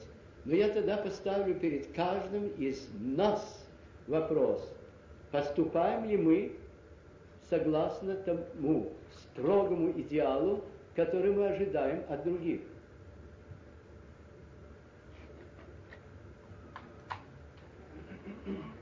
После к тому, царь Николай I и другие новомученики 17 э, второй, второй, да. второй, да, до сих пор не причислены Русской Православной Церкви к лику святых. Я отношусь очень просто. Я уверен, что они будут причислены к лику святых. Я делал об этом передачу по BBC, я делал об этом передачу по Радио Свободе. Я два раза на, отвечал на этот вопрос в, э, в Академии в Загорске. Я думаю, что их канонизация зарубежной церковью в какой-то мере была не своевременна, потому что намерение было политическое больше, чем иное. Судя по тому, что я знаю о жизни церкви за границей. Я совершенно уверен, что это рано или поздно будет сделано. Но в данное время, как я говорил в передачах, так что все, кто только может слышать это в России, слышали, я считаю, что канонизации, совершенные э, зарубежной церковью, могут рассматриваться как местным почитанием, которому могут присоединиться все те, которые сочувствуют этому почитанию и ждать момента, когда станет возможным расширение э, канонизации в России. Слово «новомученики» сейчас э, приобрело э, трудное значение из-за того, как его употребляют за границей в виде полемического выражения. И э, в наших различных документах и собора, поместного собора, и последнего собора говорится несколько раз о тех, которые, о мучениях, которые отдали свою жизнь за веру э, в течение этих 70 лет, не называя их новомучениками, но говоря о том, что они относятся к определенному периоду и являются мучениками. И только недоброжелательность может видеть в этом нежелание Э, признать их э, э, подвиг мученичества. Вопрос об искусстве. Как вы относитесь к модернизму, року? Какова природа этих явлений? Есть французское присловие, что глупых или плохих вопросов нет, есть только глупые ответы. Э, я действительно не квалифицирован давать ответ, я могу только дать, может быть, реакцию. Э, во-первых, я очень не чуток к музыке вообще. Поэтому э, я не могу действительно с какой-то глубиной сравнивать современную музыку с прошлой. Э, во-вторых, мне кажется, что цель многих произведений современной музыки э, имеет почти что целью одурманить больше, чем э, вдохновить. Но я не уверен в этом. Что ты думаешь? Сереж, Петя ничего не думает. Это хуже меня еще. Но, к сожалению, ничего лучшего сказать не могу. Потому что у меня впечатление, что когда я слышу, вижу молодежь, прислушивающуюся к року, у меня впечатление, что они хотят опьянеть от этого звука, так же, как можно опьянеть от э, э, алкоголя или э, от танца дервишей. Это надо потерять какой-то пункт сознания и перейти в какую-то область переживания. Но так как я этого опыта не имею, я не знаю, что происходит в них. Помогите в Суроже открыть церковь. Ее до сих пор нет. Говорят, есть. Меня даже приглашали на нее посмотреть. Так что, по-видимому, хоть зачаточно что-то есть. Каково ваше отношение к смерти? Это, это, как вам сказать, это проще.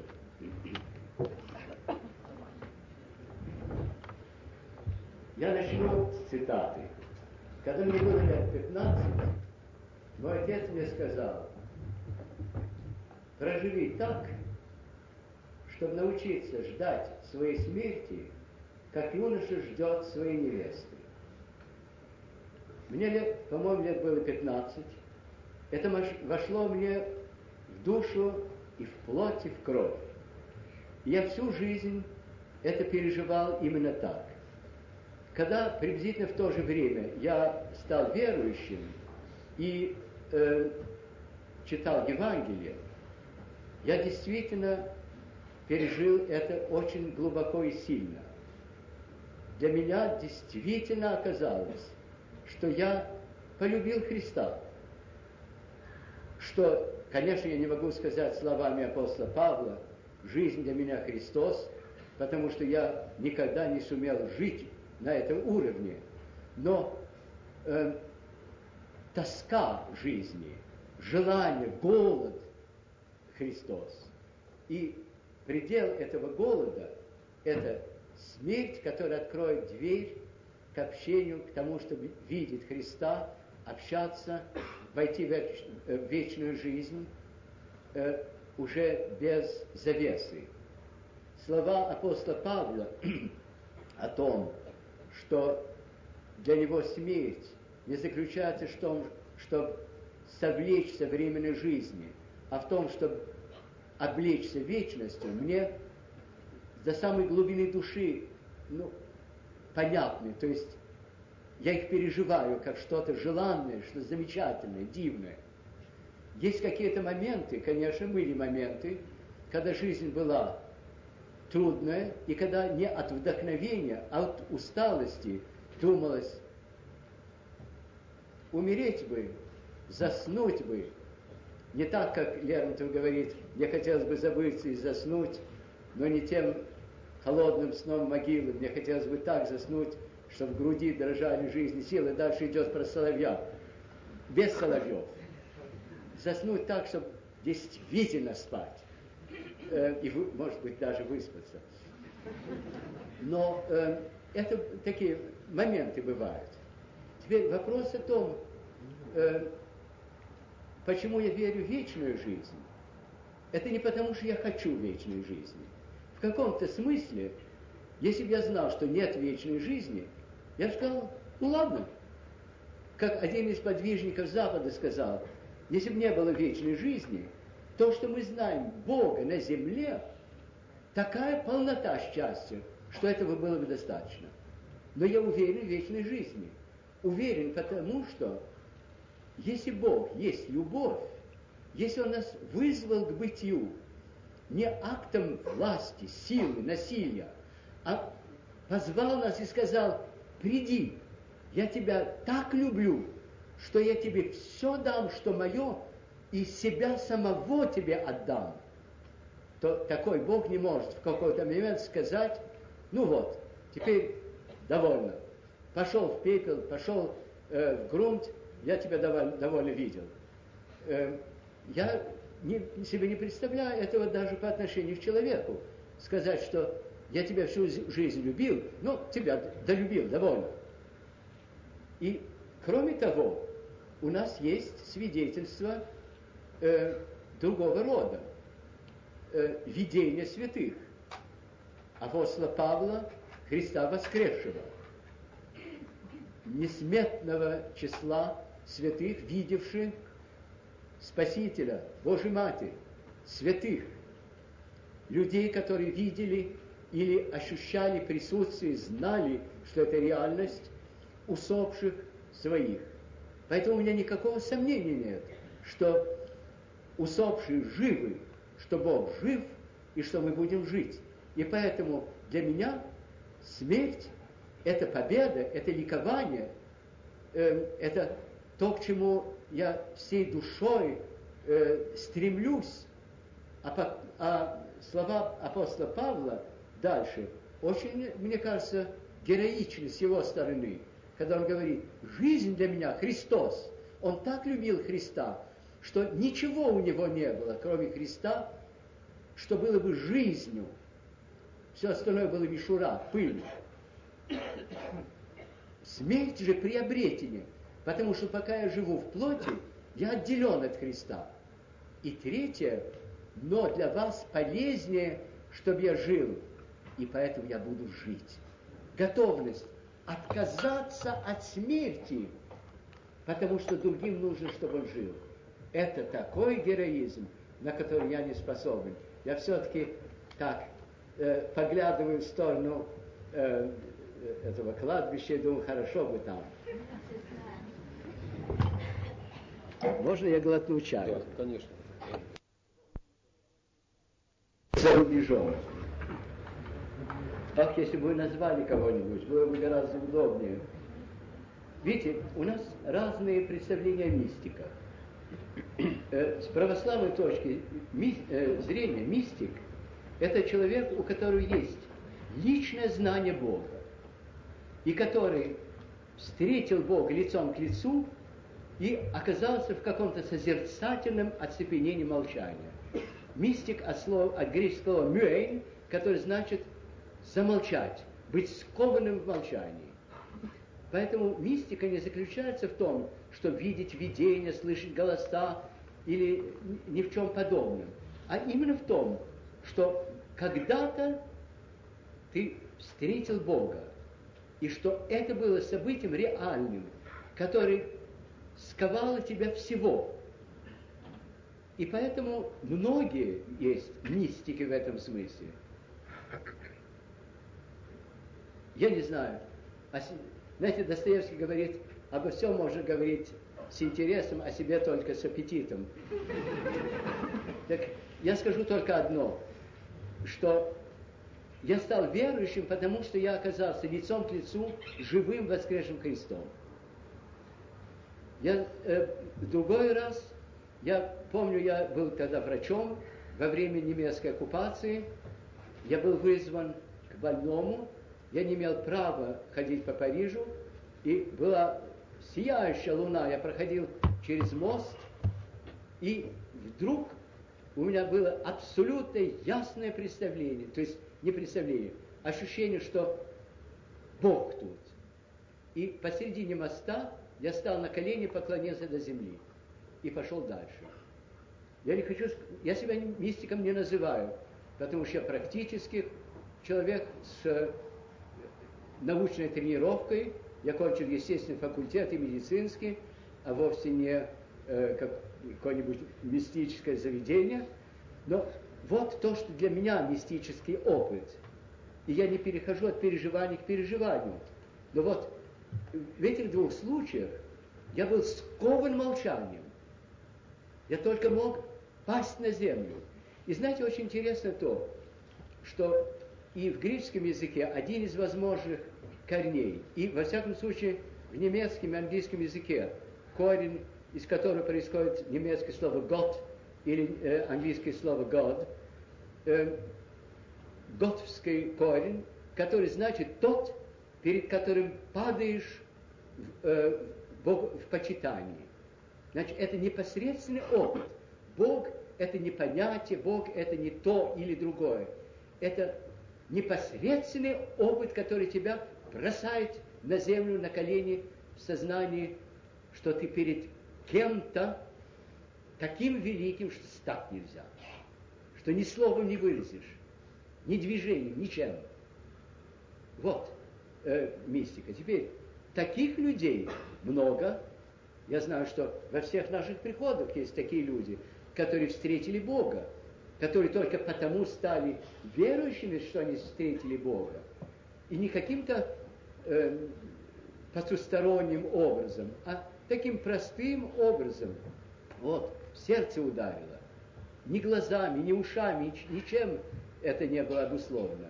А абсолютной уверенностью, как э, послание к евреям в 11 главе говорит, вера – это уверенность в вещах невидимых. Уверенность в невидимом, но абсолютно уверен в том, что он это есть. Теперь мистики Запада, да, тоже, у них тоже свои оттенки. Они несколько разные от нас. Они более чувственные часто, э, в частности, э, школа Франциска Осийского более чувственная, э, школа э, Игнатия Лойоли более умственная, но в основе никто не может быть человеком такого духа, который когда-то, хоть раз, не встретил бы Бога и не пал бы в созерцательном молчании. И я помню, э, я встретил одного человека, который это ясно, ярко выразил, э, моего духовника, который за два дня до смерти мне послал записку, где он сказал, э, я теперь познал таинство созерцательного молчания, я могу умереть. И через два дня он умер. Значит, это нашего времени. Но это молчание, это то состояние, когда ты переходишь туда, где никакие земные слова не имеют значения, где только внутреннее какое-то опыт, весь осмыслен. Как практически воплощать призыв «положись на Бога» в практической жизни? Во-первых, я скажу, на Бога надейся и сам не плашай. Это э, не, э, не кощунственная шутка. Э, нам не велено не делать то, что мы можем делать, с тем, что Бог за нас, для нас и это делал. Мы посланы в мир для того, чтобы творить дело Божие.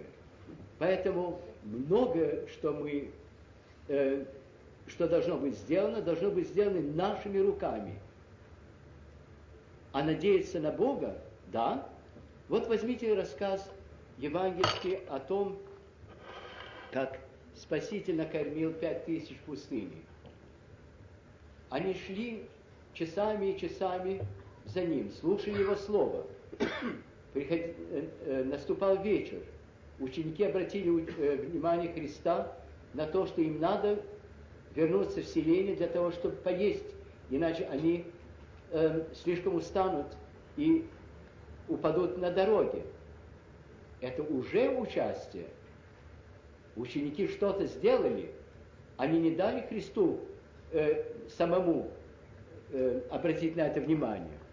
Они обратили внимание со, э, сострадательно, с жалостью на этих своих спутников.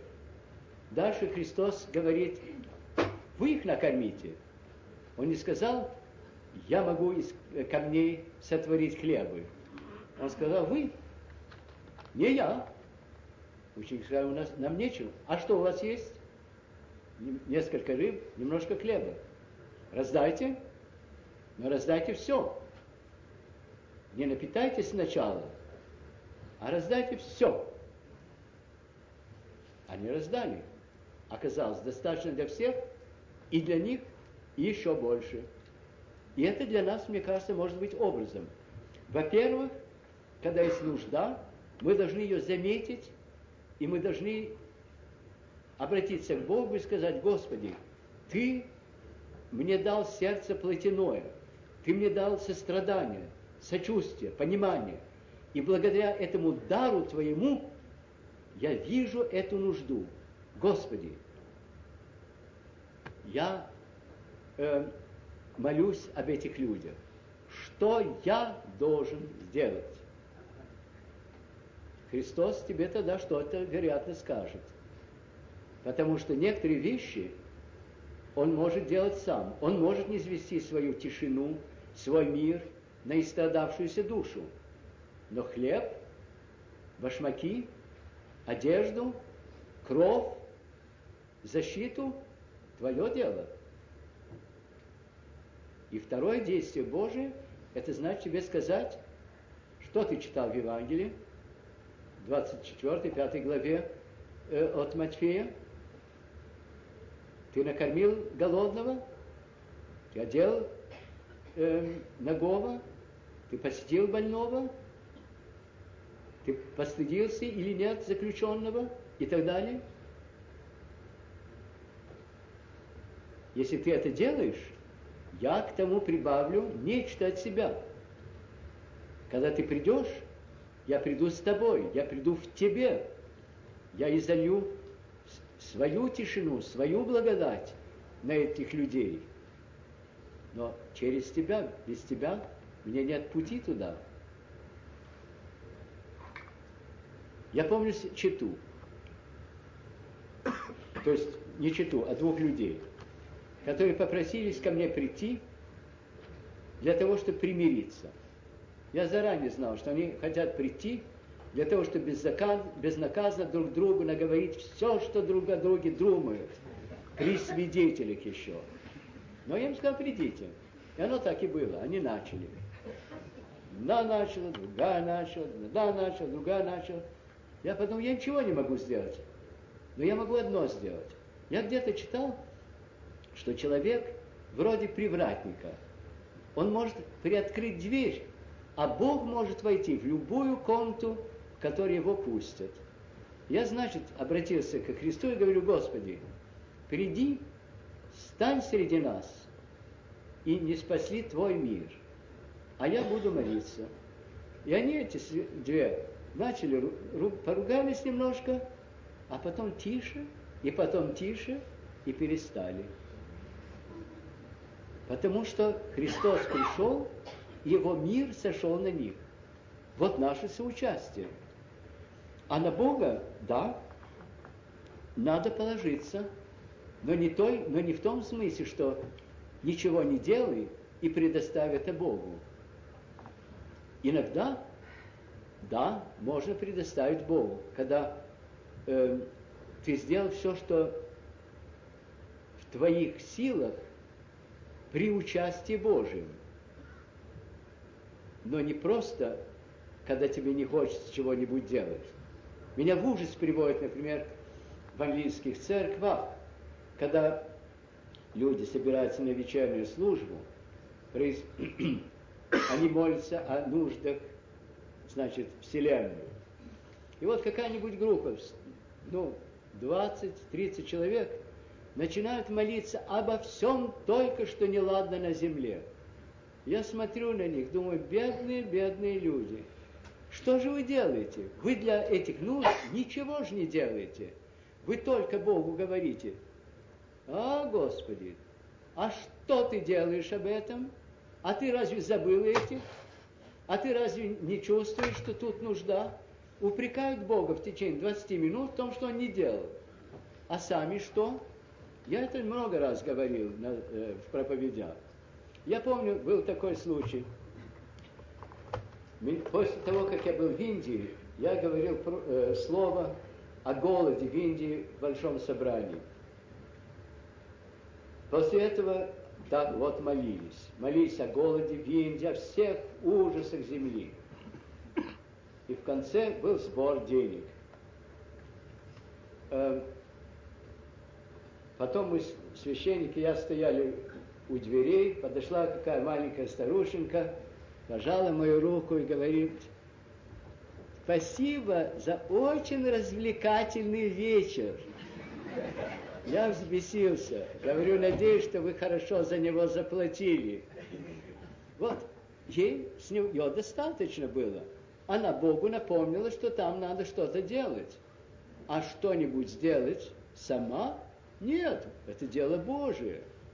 Вот тут э, положись на Богу недостаточно. Когда дело идет о нас, иногда приходится, да, сказать, пусть будет. Я вам, я уже вам один пример дал из своей жизни, я вам дал второй пример. Моя мать болела раком три года, но до этого был долгий период 15 лет, когда я ожидал, что она заболеет, потому что у нее был, было начало рака до того. Я молился о том, чтобы это не случилось. Потом она стала слабеть, бледнеть. Я чувствовал, что, может быть, рак начинается. Я все не мог решиться на то, чтобы это было. Я помню, в какой-то момент я был на автобусе, значит, не в каком-нибудь молитвенном, созерцательном состоянии. Я думал об этом. И вдруг мне стало ясно, что что бы Бог бы не решил, это будет правильно. Я сказал Господи, пусть будет или не будет, но пусть будет по Твоей воле. И у нее начался рак через самое короткое время. Вот тут, да, положись на Бога. Потому что тут никакого выбора не было, чтобы я мог быть делать или другой кто. Тут надо было предать все премудрости Божией. И затем начать действовать в новой ситуации. И действительно действовать все время, все время и очень внимательно.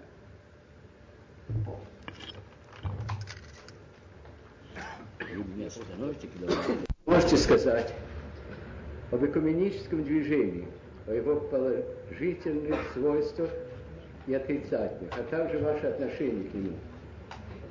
Я в экуменическом движении работал очень долго и много. И у меня двоякое к нему отношение. С одной стороны, экуменическое движение имеет очень положительную сторону. Оно позволило христианам, то есть людям, которые искренне, серьезно верят во Христа и которые часто живут по-христиански всей душой, всем убеждением, это позволило им встретиться, обнаружить все то общее, что у них есть, обнаружить все то, что их разделяет. И несмотря на это, начать друг друга не корить, а уважать и обмениваться опытом. Причем не только отрицательным и не только полемически, а обнаруживать, что за столетия разделений каждая группа христиан, потому что она настаивала на том или на другом, может быть, преимущественно и неуравновешенно, продумала и пережила то или другое глубже и больше, чем другие. В этом отношении встреча обогатила все вероисповедания хотя бы взаимным уважением и любовью. Отрицательная сторона в том, что большинство участников экуменического движения, которые принадлежат э, протестантскому миру, думают о воссоединении церквей на минимальной базе, тогда как православная церковь о минимальной базе не может и говорить. Мы можем говорить только об интегральном принятии Евангелия, не о каком бы то ни было э, приспособлении евангельского учения к современным взглядам, которые меняются с каждой современностью. Но так или иначе, многое было сделано положительного. Одно очень важное решение было принято в Лунде много десятилетий тому назад. Это то, чтобы христиане делали сообща все то, что они могут по совести делать вместе. И не делали вместе только того, чего они не могут по совести вместе делать. И это открыло возможность очень многого в области дел милосердия – в области помощи нуждающимся, помощи медицинской, в области медицинской помощи, э, в области э, образования и так далее. Вещи, которые не конфессиональны, но которые общечеловечны. И мы можем видеть это на самом деле на примере того, что протестантские церкви обеспечивают православный мир – и священным писанием, и молитвенниками, без, всякого, без всяких условий и без всяких изменений в тексте э, того, тех писаний, которые нам дают. В этом братское отношение.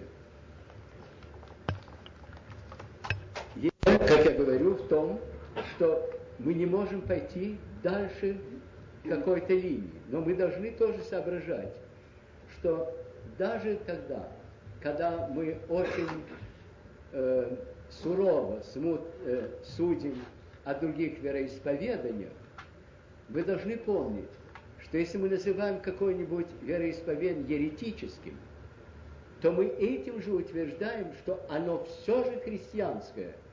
Потому что для того, чтобы быть еретиком, надо быть христианином. Мы не говорим, что буддист, мусульманин или язычник еретик. Он просто язычник или мусульманин или буддист. Поэтому мы должны помнить, что это, это происходит внутри очень сложного комплекса э, христианских семей. Э, один из наших епископов, который был католиком в свое время и стал православным, э, епископ Алексей Вандерменсбрюгер, говорил о том, что ему представляется так. Горит свеча. Православная церковь – это самое пламя. Но от этого пламени распространяется и свет, и тепло дальше. И это то, те вероисповедания, в которых еще осталось и тепло христианства, и свет христианства, хотя они больше не горят этим пламенем в полной чистоте.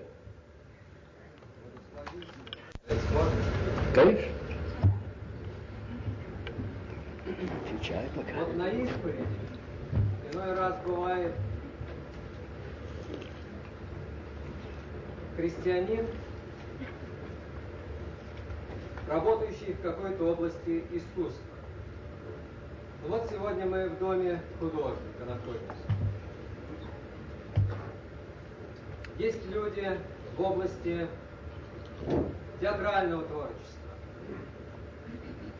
работающие люди в области такого э, критики. И есть такое понятие, что часто люди творческие – это люди верующие. И вот если говорить о православном исповедании веры конкретно, то как должен вести себя вот этот человек, работающий в области театра или живописи или критики, находясь между балансом вот добра, смирения, которые исповедуются нашей православной верой, ну и требованиями тех, может быть, политических, может быть, таких нравственных, бытовых условий.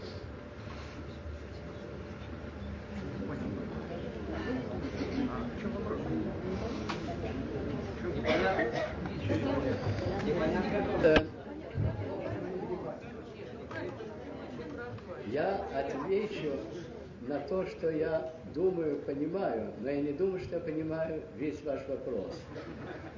Мне кажется, что в искусстве человек должен быть художником и выражать то, чему, чего, простите, чему его учат, его вдохновение и умение его выражать.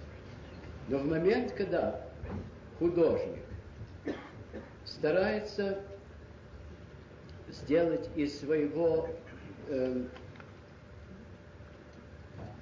э, дела, мастерства, иллюстрацию своей веры, это большей частью делается э, халтурой. Возьмите человека как Толстого.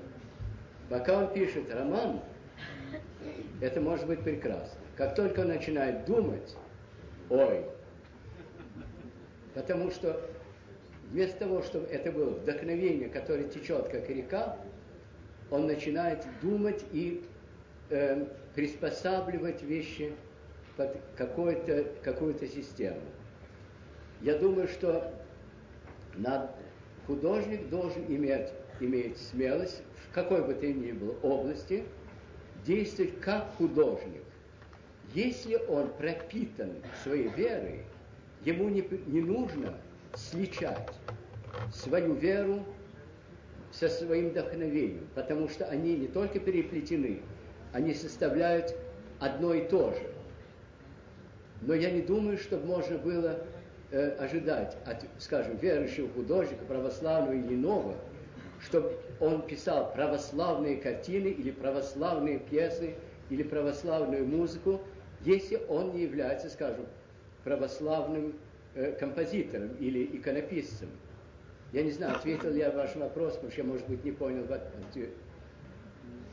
Вероятно, нет, судя по выражению вашего лица.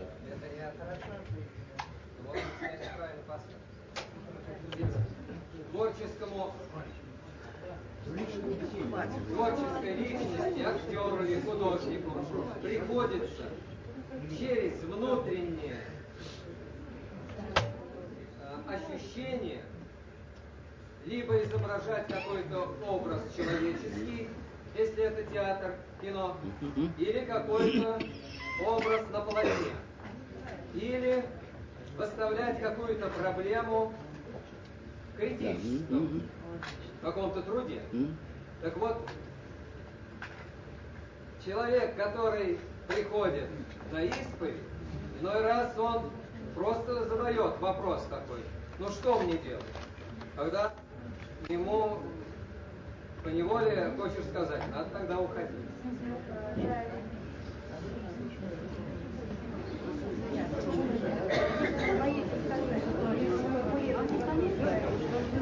Я все еще не понимаю, я должен быть, вероятно, туп, туп до крайности.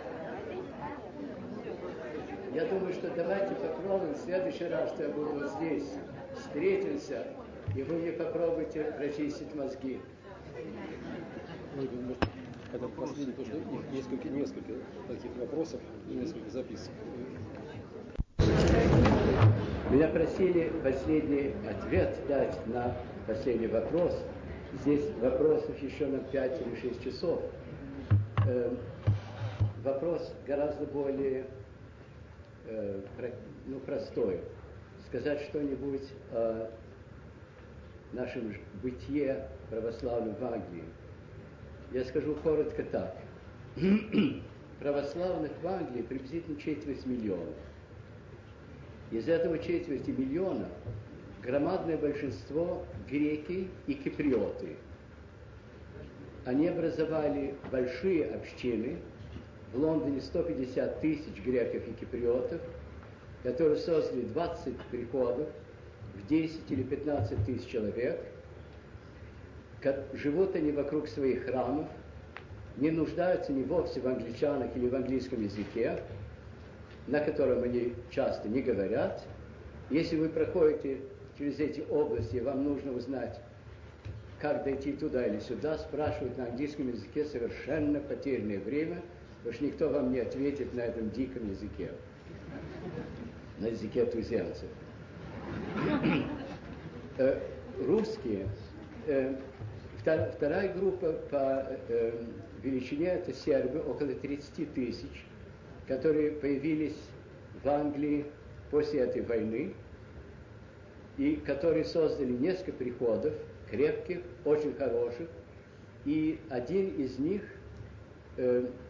их настоятель, построил настоящую сербскую церковь, замечательно расписанную в городе э, Бирмингем, Бирмингаме, в память царя Лазаря и его мученической кончины. Есть румынская, болгарская церковь, но это маленькие общины, которые только теперь, несколько лет тому назад, обособились, до, сих, до тех пор они пользовались другими церквами, потому что количество верующих было недостаточно, и они не могли содержать священника. Теперь русская община, русская иммиграция – попала в Англию между 19 и 23 годом. Те, которые были детьми, уже далеко не дети, те, которые были уже взрослые, или очень старые люди, или давно уже умерли. Самая старая наша старушка умерла 107 лет, уже несколько лет тому назад. Она была удивительно живучая. Я ее посетил когда я был 104 года, и ей сказал, что, слушайте, не будем же праздновать такую годовщину, дождемся 105 лет. Что такое 104?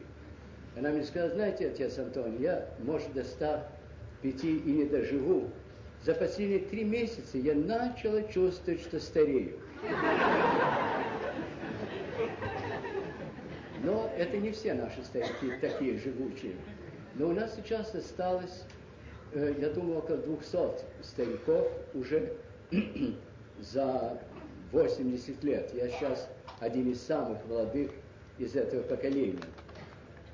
Русских было очень мало, потому что англичане принимали русских и обеспечивали их работой и тем, что им нужно было. Но эм, не пускали э, людей свободно. И главным образом первая волна были лесопромышленники с севера России, у которых были дела с Англией, которые приехали в Англию и встретили своих корреспондентов. Эм, в других странах Европы можно было переходить границы, и поэтому эм, население двигалось. Был целый род населения, например, который переходило границы э, зимой, когда было холодно, потому что они были арестованы на границе, проводили три месяца в тюрьме, в тепле, кормлены, потом были выставлены, и потом они э, до следующей осени или зимы жили в той или другой стране, куда их прогоняли. А потом в следующую зиму, если они не находили работы, они снова поступали в ближайшую тюрьму, где опять-таки их кормили и держали в тепле. Но с Англией было иначе, потому что только вплавь можно было туда попасть. Эм, значит, около 600 с небольшим э, русских попало туда. Первое поколение переженилось, потом начались э, смешанные браки. И сейчас мы находимся э, в Лондоне, во всяком случае, в четвертом или пятом поколении смешанных браков. Что значит, что одна шестнадцатая доля русской крови в тех или других детях. Начиная со второго, третьего поколения – русский язык начал вымирать. Потому что когда родители не говорят на русском языке, научить ребенка говорить по-русски, давая один урок в неделю, немыслимо. Русский язык слишком трудный для этого. Я занимался вот несколько лет с детьми э, в нашей воскресной школе, и э, что-нибудь из них получилось. Но э, Потом пришлось перейти на э, английский язык. Кроме них, значит, у нас прирост, который э, из обращенцев, обращенцы или просто из безбожников, из неверующих, я делаю различение, потому что безбожник это активное положение, а неверующий такой, который никогда не столкнулся с верой, из э, членов других церквей, англиканской, католической или другой какой. И теперь, что у нас больше народа, и у нас уже несколько поколений молодых, скажем, перебежчиков из других церквей, их дети рождаются уже в православных э, семьях, э, роди, когда их родители уже сами обращенцы. Наш приход в Лондоне вырос из 300 на тысячу приблизительно, но это души. Есть маленькие и, и очень старые такие души. Эм, у нас храм большой. На Пасху у нас около, помещается там около полутора тысяч человек – нормально около 250 воскресную службу, гораздо меньше вечером, потому что э, расстояния очень большие. В Лондоне сейчас около 80 километров поперечины, и 7 или 8 прихожан едут три, между часом и тремя часами в церковь, столько же обратно. И, конечно, нельзя ожидать, чтобы они это делали каждое воскресенье и каждую субботу Для этого нужно было, нужно, чтобы э, у вас были, было здоровье, возраст, э, средства и так далее. Но пока человек тоскует по церкви, это меня не тревожит. Когда человек начинает к этому привыкать, это делается тогда другим делом. У нас довольно много таких, которые не могут больше приходить в церковь. К ним мы ездим, и мы совершаем э, литургию у них. Э, просто, если они прикованы к кровати, кровати, мы совершаем литургию в их комнате. Если они просто движутся по дому, но не могут ездить, мы совершаем где-нибудь, э, скажем, э, ну, кого что. Я совершал одно время э, регулярные литургии у одной старушки в ее кухоньке на швейной машине. Потому что единственное место, которое было достаточно плоское для того, чтобы поставить сосуды. Но я э, знаю, что вы можете на меня напасть и сказать,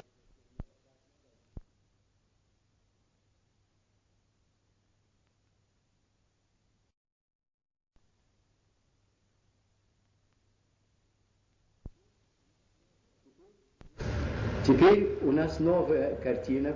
Стали появляться больше, во все увеличивающем количестве э, советские граждане, значит, русские, которые или говорят по-английски, но не, но не так же свободно, конечно, как э, те, кто родились там и жили там, или которые совсем не говорят. И поэтому теперь по, э, После того, как я говорил проповедь на английском языке, для того, э, для тех, кто говорят по-английски, все понимают, я потом их беру в сторону, и мы устраиваемся на скамейке, я передаю свою проповедь, мы ее обсуждаем, и мы в октябре начинаем э, кружковые занятия вот с этой группой на русском языке. Вначале я проповедовал по-русски, потом э, я, я стал просить своего диакона делать перевод в глубине церкви. какой-то, какой-то день я обнаружил, что после удивительно короткой проповеди он говорил, делал удивительно долгий, он говорил удивительно долгий перевод. И я его спросил, говорю, Сережа, каким ты образом умудрился? Он так на меня посмотрел с большим удивлением, такой чистотой сердечной, которая очень подкупает. И он сказал, ты, не, ты что, воображаешь, что я дословно перевожу твои проповеди, я выкидываю всю дрянь, а развиваю то, что стоит. Вот чему я подумал, что, может быть, не просто проповедовать на э, английском языке. Потом у меня был другой случай. Мне говорили, что вот у нас есть такой Михаил Константинович, он только по-русски говорит. Так вот, когда он бывает, говори проповедь э, на русском языке. И вот как-то после английской службы, английской проповеди, он ко мне подходит, берет за руки и говорит, отец Антоний, какое же наслаждение целое утро провести в церкви и слышать родную речь и проповедь на родном языке, что он так оглох, что для него что русский, что английский одно и то же. Вот. Это значит, вкратце картина об этом. Кроме этого, у нас 12 приходов. Один приход интересный в Оксфорде, там построили церковь, эм, под кровом которой два прихода ютятся, греческий и наш. Поэтому служба идет на трех языках, то есть поочередно по какой-то системе, по-гречески, по-славянски и по-английски. И там священники двух значит, этих церквей, затем другие приходы, которые все англоязычные. Эм, теперь наш храм нам был дан в долг. Это был английский храм в свое время, но он не похож на обычные английские церкви, э, потому что это копия Веронской базилики – так что оно, он нам подходит гораздо больше. Мы им пользовались долго, и потом вдруг нам объявили, что нам надо оттуда или убираться, или его покупать. Меня вызвали, объяснили, я сказал, покупаю. Мне самые англикане говорят, да, вы же вам не сказали, за сколько. Я говорю, мне все равно, у меня полушки медной нет на покупку. Это их немножко взволновало, конечно. Но эм, и я собрал приход и говорю, что вот мы покупаем этот храм. Вот и все. Теперь выворачивайте карманы, выворачивайте свои ящики, э, продавайте, что умеете, делайте, какие умеете изделия, делайте, что хотите, но собирайте деньги. И вот стали собирать деньги. В течение какого-то времени собрали 50 тысяч фунтов. Э, англикане предложили нам его продать за, 50, за 100 тысяч. Потом пожалели, что продешевили, назначили э, архитектора, который должен был бы оценить этот храм. И он его оценил на 80. Так что на этом вы, мы выиграли еще 20 тысяч. А потом стали люди, да, какой-то журналист написал статью в газетах, мне предложили написать воззвание в Times и в церковный Times, и стали люди отзываться. Я, в голову мне при, не приходило, что у нас столько друзей. Люди посылали небольшие суммы, но несметное количество людей. Я вам дам два примера, которые у меня так в сердце остались. Старик мне пишет из Средней Англии, что он не православный, ему 86 лет, живет в старческом доме, э, денег у него почти нет, поэтому он может послать только 3 фунта, но у него, э, он вдовец, и у него обручальное кольцо. Оно золотое, он мне его посылает. Это кольцо, конечно, мы на деньги не пустили, это святыня. Мы его дадим кому-нибудь, кому нужно, но никак не на деньги. А забавный был случай, у нас была, была старушка в Швейцарии, которая периодически нам посылала немножечко денег, 98 лет старушечка была. И вдруг я получаю от него ее маленький, легенький пакетик, разворачиваю, и там письмо. Она говорит, дорогой владыка, я потеряла последние свои зубы. Они золотые, я вам посылаю их на церковь. А кроме этого был один случай, который совсем в другом роде, очень трогательный. У нас есть русский один, старик, ну вот старик. Нет, не старик, он моих лет, молодой человек. Который когда-то был в немецком лагере, у него что-то было с руками, какая-то зараза, он показал свои руки э, до, э, доктору, и тот ему сказал, надо отрубить руки до локтей. Он попросил отсрочку на две недели и э, стал молиться Божьей Матери и выздоровел. И вот он говорит, я стою в церкви, смотрю на потолок, и вдруг вижу, что шелушится потолок. Я узнал свои руки. У меня руки так, шел, такие были. Я подумал, Божья Матерь меня исцелила, я должен все отдать, что у меня есть, на церковь. И он дал все свои сбережения на покупку этой церкви. Сбережений были не так много, не такие большие, но все он отдал. И так мы купили храм, э, ремонтировали его, дел, сделали все, что нужно, и у нас этот храм. Теперь есть целый ряд других приходов, и вот я попрошу э, Петя, скажи про э, э, Ну, наш приход находится на юго-западе Великобритании, в графстве Девоншир. Это приход, который возник абсолютно самостоятельно, без... Как-то сам вырос. Был один человек на севере этой части, этой, э, вы знаете, в Англии там такое э, выступает море, Девонширский и Корнуоллский э, материк.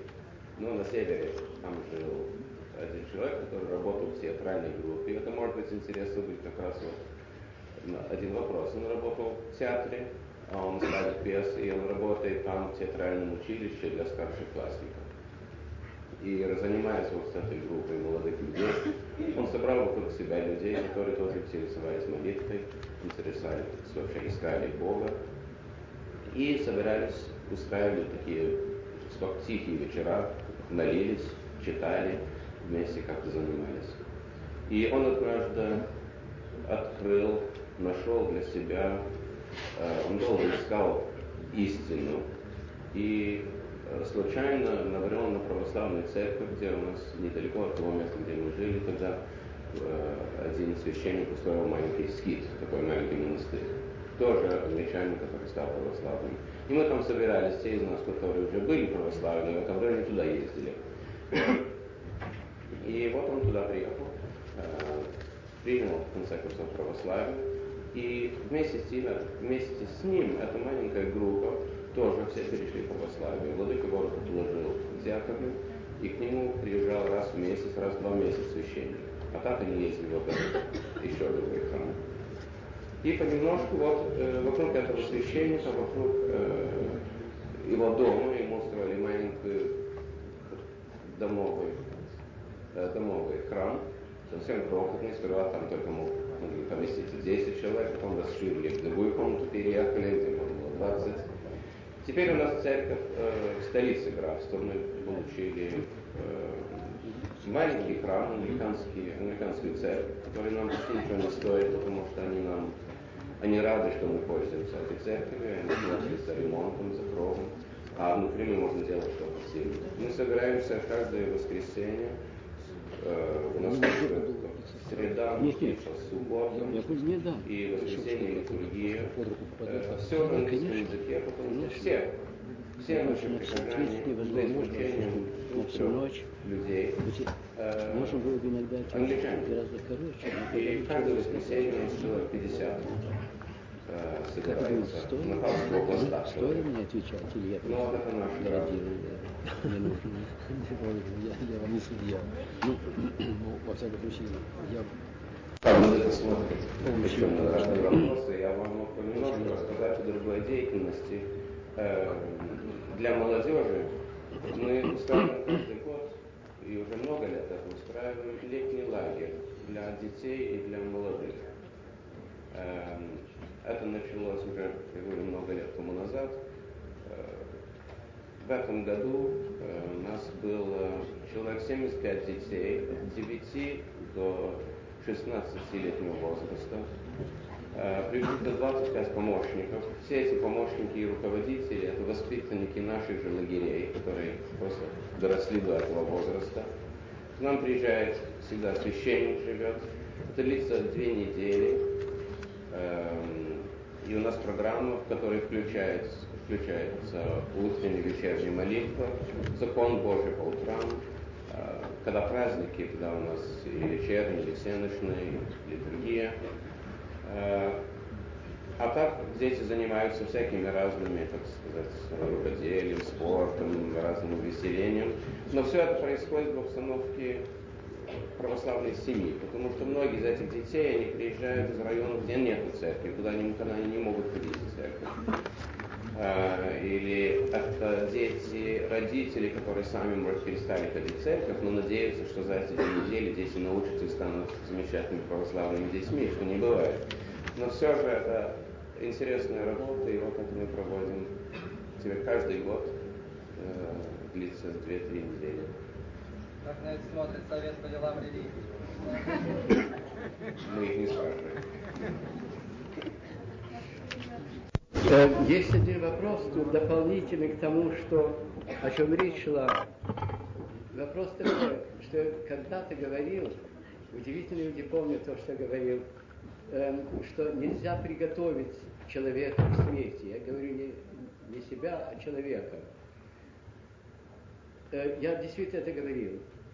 Я каждый год, уже 30 лет, читаю лекции о том, как приготавливать к концу жизни э, больных, которые должны умереть. Это, эти лекции я читаю в университете, в больницах, врачам и э, студентам-медикам и сестрам милосердия. И то, что я имел в виду сказать, это следующее – что человек никогда никого не может научить тому, чего он сам не испытал или не делал. Поэтому говорить, что кто-либо из нас может другого научить умирать, невозможно. Уже трудно научить кого-то жить, а умирать нет. Но одну вещь мы можем делать. Если мы сами верим, что последнее слово не за смертью, а за вечной жизнью, мы можем человеку помочь вырасти в вечную жизнь раньше, чем его пожнет временная смерть. Это возможно. Я хотел бы вам дать пример тому. У нас был э, прихожанин, староста Артемий, замечательный человек, проведший дол, довольно долгое время на Соловках, потерявший там ногу, 19 лет, выкинутый оттуда и, наконец, попавший за границу. После многих лет уже человеком более чем зрелым, он э, заболел желтухой. Взяли его в больницу, осмотрели и обнаружили, что у него неисцельный рак. Об этом сказали его сестре и мне, и я пошел на него посмотреть. Разговор был такой. Ах, отец Антоний, какая скука. Столько надо еще сделать. А меня приковали к этой кровати. Я говорю, Артемий, сколько раз вы мне говорили, что вы хотели бы остановить течение времени для того, чтобы вместо того, чтобы делать, немножко начать быть. Да, говорит, это так. Вы знаете, когда я задумаюсь над этим, я не знаю, как это делать. Что значит быть? Потому что никто из нас большую часть не знает, что значит быть. Мы так вовлечены в делание, что мы даже не чувствуем, что мы есть. Я ему сказал, знаете что, давайте попробуем что-нибудь сделать. Болезнь, говорю, или смерть не зависит исключительно от внешних условий, от микробов или от повреждений тех или других органов, но тоже от душевного состояния. Так вот, вы ничего не можете сделать со своим телом, это дело врачей. А вот со своей душой вы можете что-то сделать. Давайте начнем это делать и увидим, что из этого получится. А пока, так как все равно вас не выпустят из этой палаты, пробуйте научиться быть. Ну, он, значит, устроился э, в своей постели, говорит, ну и что? Я ему говорю вот что. Разрушает ваш организм не только та болезнь, которая у вас есть, но все отрицательные мысли, чувства, которые у вас накопились за жизнь. Э, горечь, э, сожаление, э, ну, все, что вы можете себе представить. Так вот, давайте начнем так.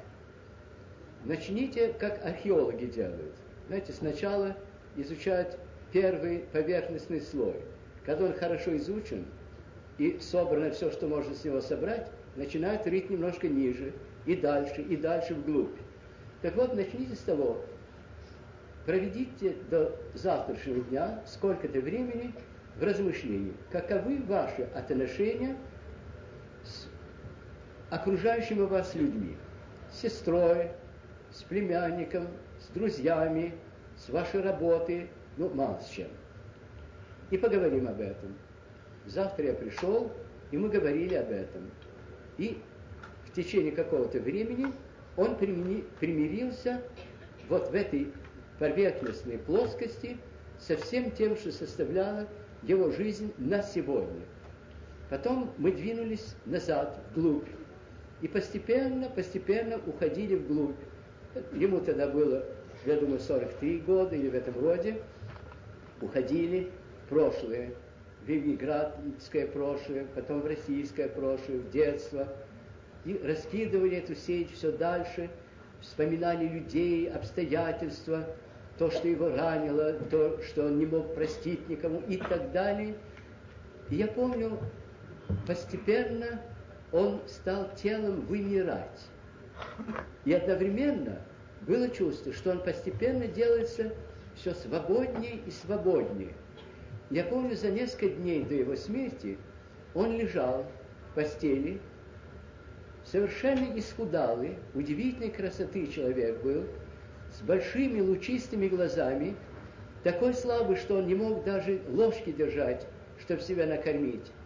И он мне сказал, знаете, отец Антоний, я телом почти что умер. Я никогда не чувствовал себя таким живым, каким я себя чувствую теперь. Вот что я хотел сказать, когда сказал, что невозможно готовить человека к смерти, но можно его приготовить не к будущей жизни, а можно в нем ему помочь в себе найти вечную жизнь, которая теперь в нем есть. Может быть, зарыта. Знаете, есть место э, в Писаниях Ефрема Сирина, который говорит, что когда Бог творит человека, Он вкладывает в его сердцевину всю полноту Царствия Божия. И вся задача жизни – это рыть вглубь, пока ты не дойдешь до этого сокровища, как в русских сказках. И вот что случилось с ним. И вот то, что можно сделать с любым умирающим. Нечему подходить к человеку ему говорить, ты, миленький мой, умираешь, готовься, будь, э, продумай, тебя ожидает суд. Значит, у меня был во время войны, я работал некоторое время в, э, в хирургической больнице. 850 человек у нас было и католический священник. Его точка зрения была такая. Всякий раненый может умереть. Всякого раненого надо причастить. Раз он причащен, он уже в порядке, и до него больше дела нет. И он приходил, значит, в палату э, новооперированных, становился у ног постели и долго смотрел на температурный лист. Больной на него смотрел все с увеличивающимся волнением. Говорил, а, простите, э, батя, э, в чем дело? М-м, да, температура-то какова? Да доктор мне говорил, что это естественно после операции. Всегда так говорят. Ну, да, но это же э, нормально. Все, ну да, всем говорят. А вы обратили внимание, какое у вас давление? А что? Ну вот, не заметили. Ну и вот так шел разговор. И, наконец, этот человек говорит, а что же мне делать? Причаститесь, исповедуйте свои грехи. Вы же понимаете, что вы предстанете перед Богом и спуститесь в ад, если вы не будете прощены. Да, батюшка, вот-вот-вот, причастите. Ну вот тот его исповедовал, причастил, говорит, ну, до свидания, и пошел. И после этого этот самый больной, или сестре милосердия, или мне, говорит, пожалуйста, чтобы его никогда в этой палате больше не было. Потом выздоравливали себе спокойненько. Так что это два разных подхода. Э, или человеку втирать, что вот ты умрешь и готовься к смерти. Но это не, приготов... это не подготовление к смерти. А к смерти человеку объяснить, как он будет умирать, невозможно. Даже те люди, которых я встречал, которые были на грани смерти и которые каким-то чудом вернулись к жизни – и те не могут научить другого, потому что то, что с ними случилось, не обязательно должно случиться одинаковым образом э, с другим человеком. Так что вот, что я хотел сказать. Пробудить в человеке ту вечную жизнь, которая в нем есть. И когда она пробудилась в достаточной мере, никакого вопроса нет о том, чтобы страшно умирать. Меня никто убить не может я жив, как Артемий сказал. Мое тело сейчас почти что умерло, но я никогда не был таким живым, как теперь.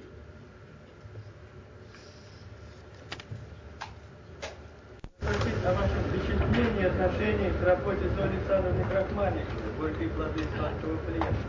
Вот тут несколько уже раз. Это громадный вопрос. Она мне посылала, послала свой доклад. Повторите его. Это э, работа э, Крахмальниковой э, о вообще о ее мировоззрении, о э, восприятии всей, всего этого периода русской церкви, начиная с революции до сих пор, его, ее оценки.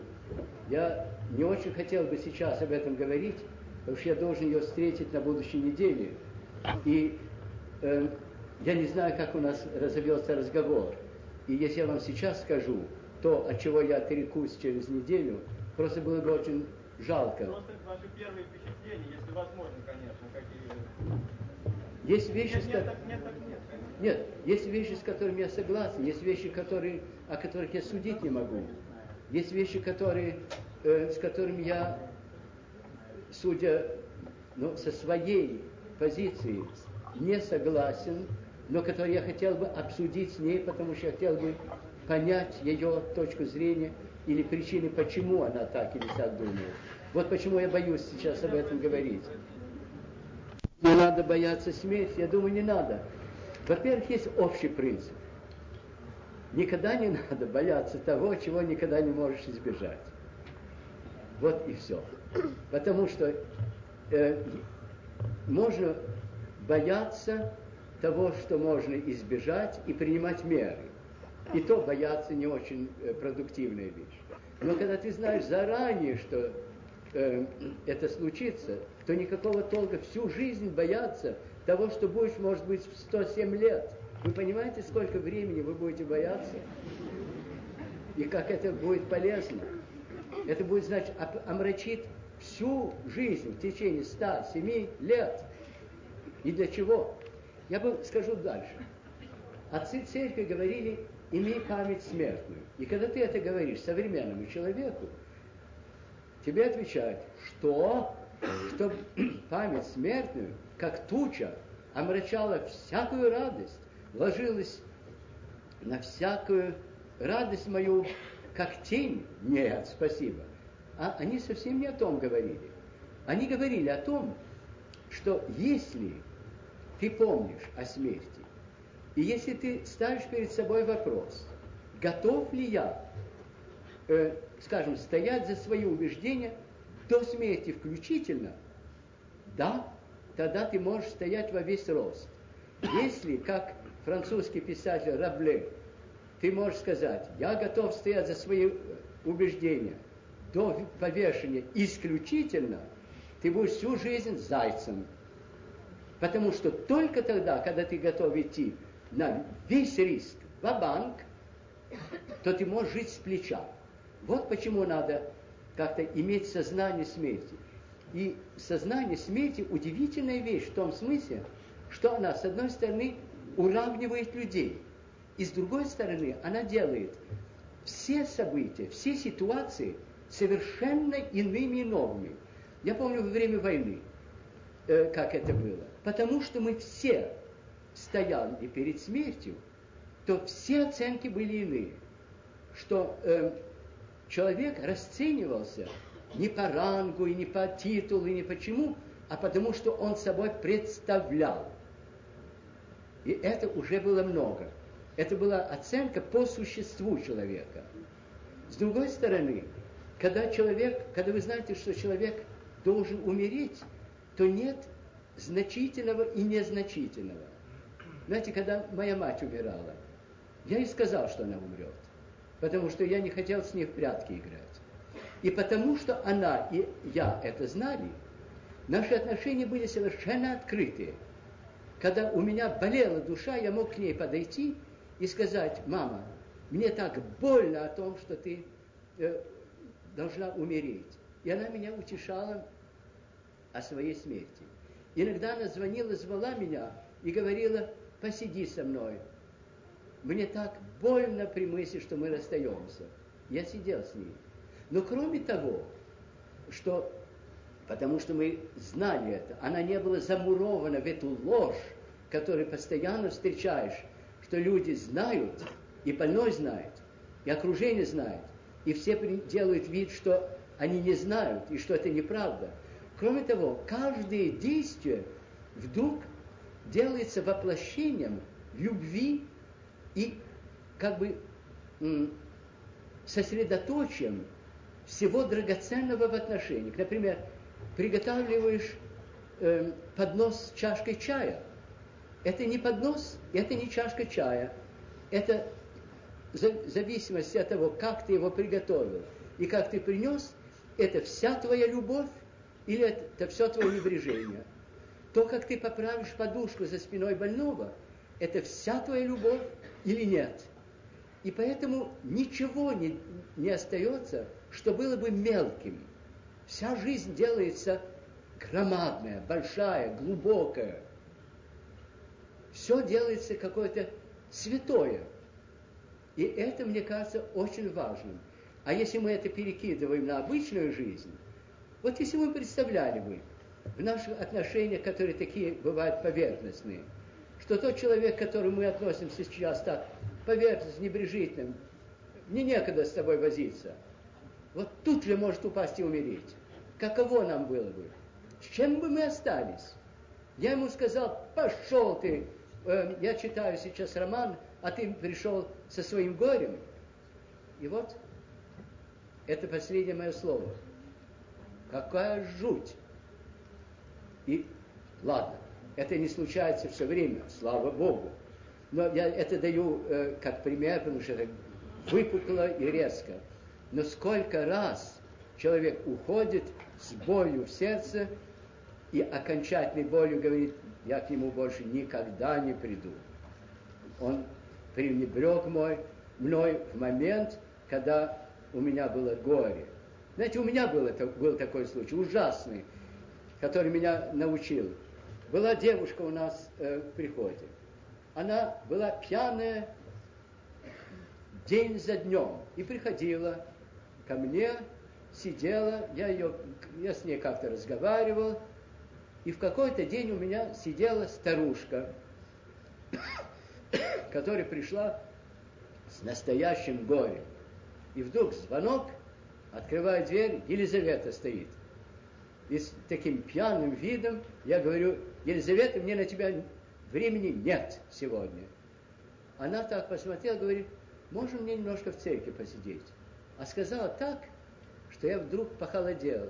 Она пошла в церковь сидеть. Я кончил со своей старушкой, спустился. а в чем дело? Я пришел вам сказать, что мой жених умирает. И я надеялся, что, может, вы пойдете к нему. Один раз я ей скажу, что мне на тебя времени нет. Один раз за десяток лет. После этого я понял, что значит, имей память смертную. Она вот тут. И человека убить, это не вообще э, идея смерти, это не значит, что он умрет физически. Это значит, что все кончено. Вот эта Елизавета была великодушна. Она не, кончила, не покончила э, со мной в этом отношении. Я пошел к жениху и так далее. Но вот ужас, если помнить только, что никогда нельзя пренебречь. Я думаю, пора нам кончать, потому что ко мне должен был прийти человек три часа тому назад, может быть, у него терпение лопнет. Спасибо вам, самое-самое глубокое, что вы пришли. Простите за несовершенство ответа.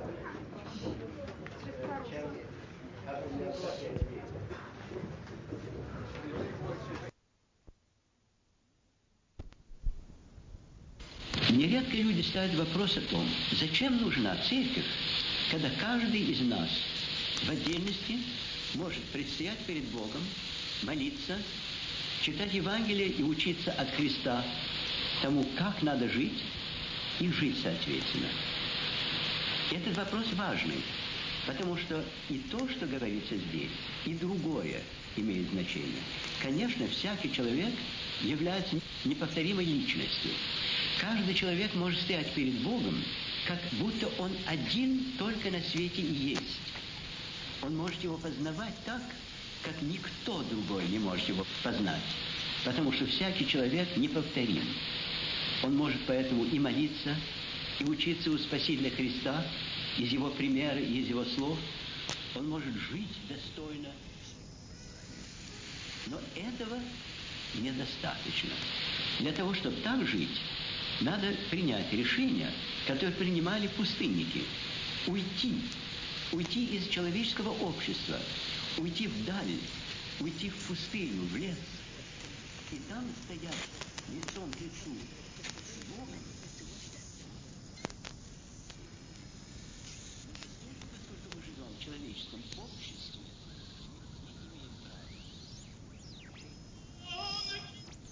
из него. И вот тут встает вопрос о том, что такое церковь и что такое общество.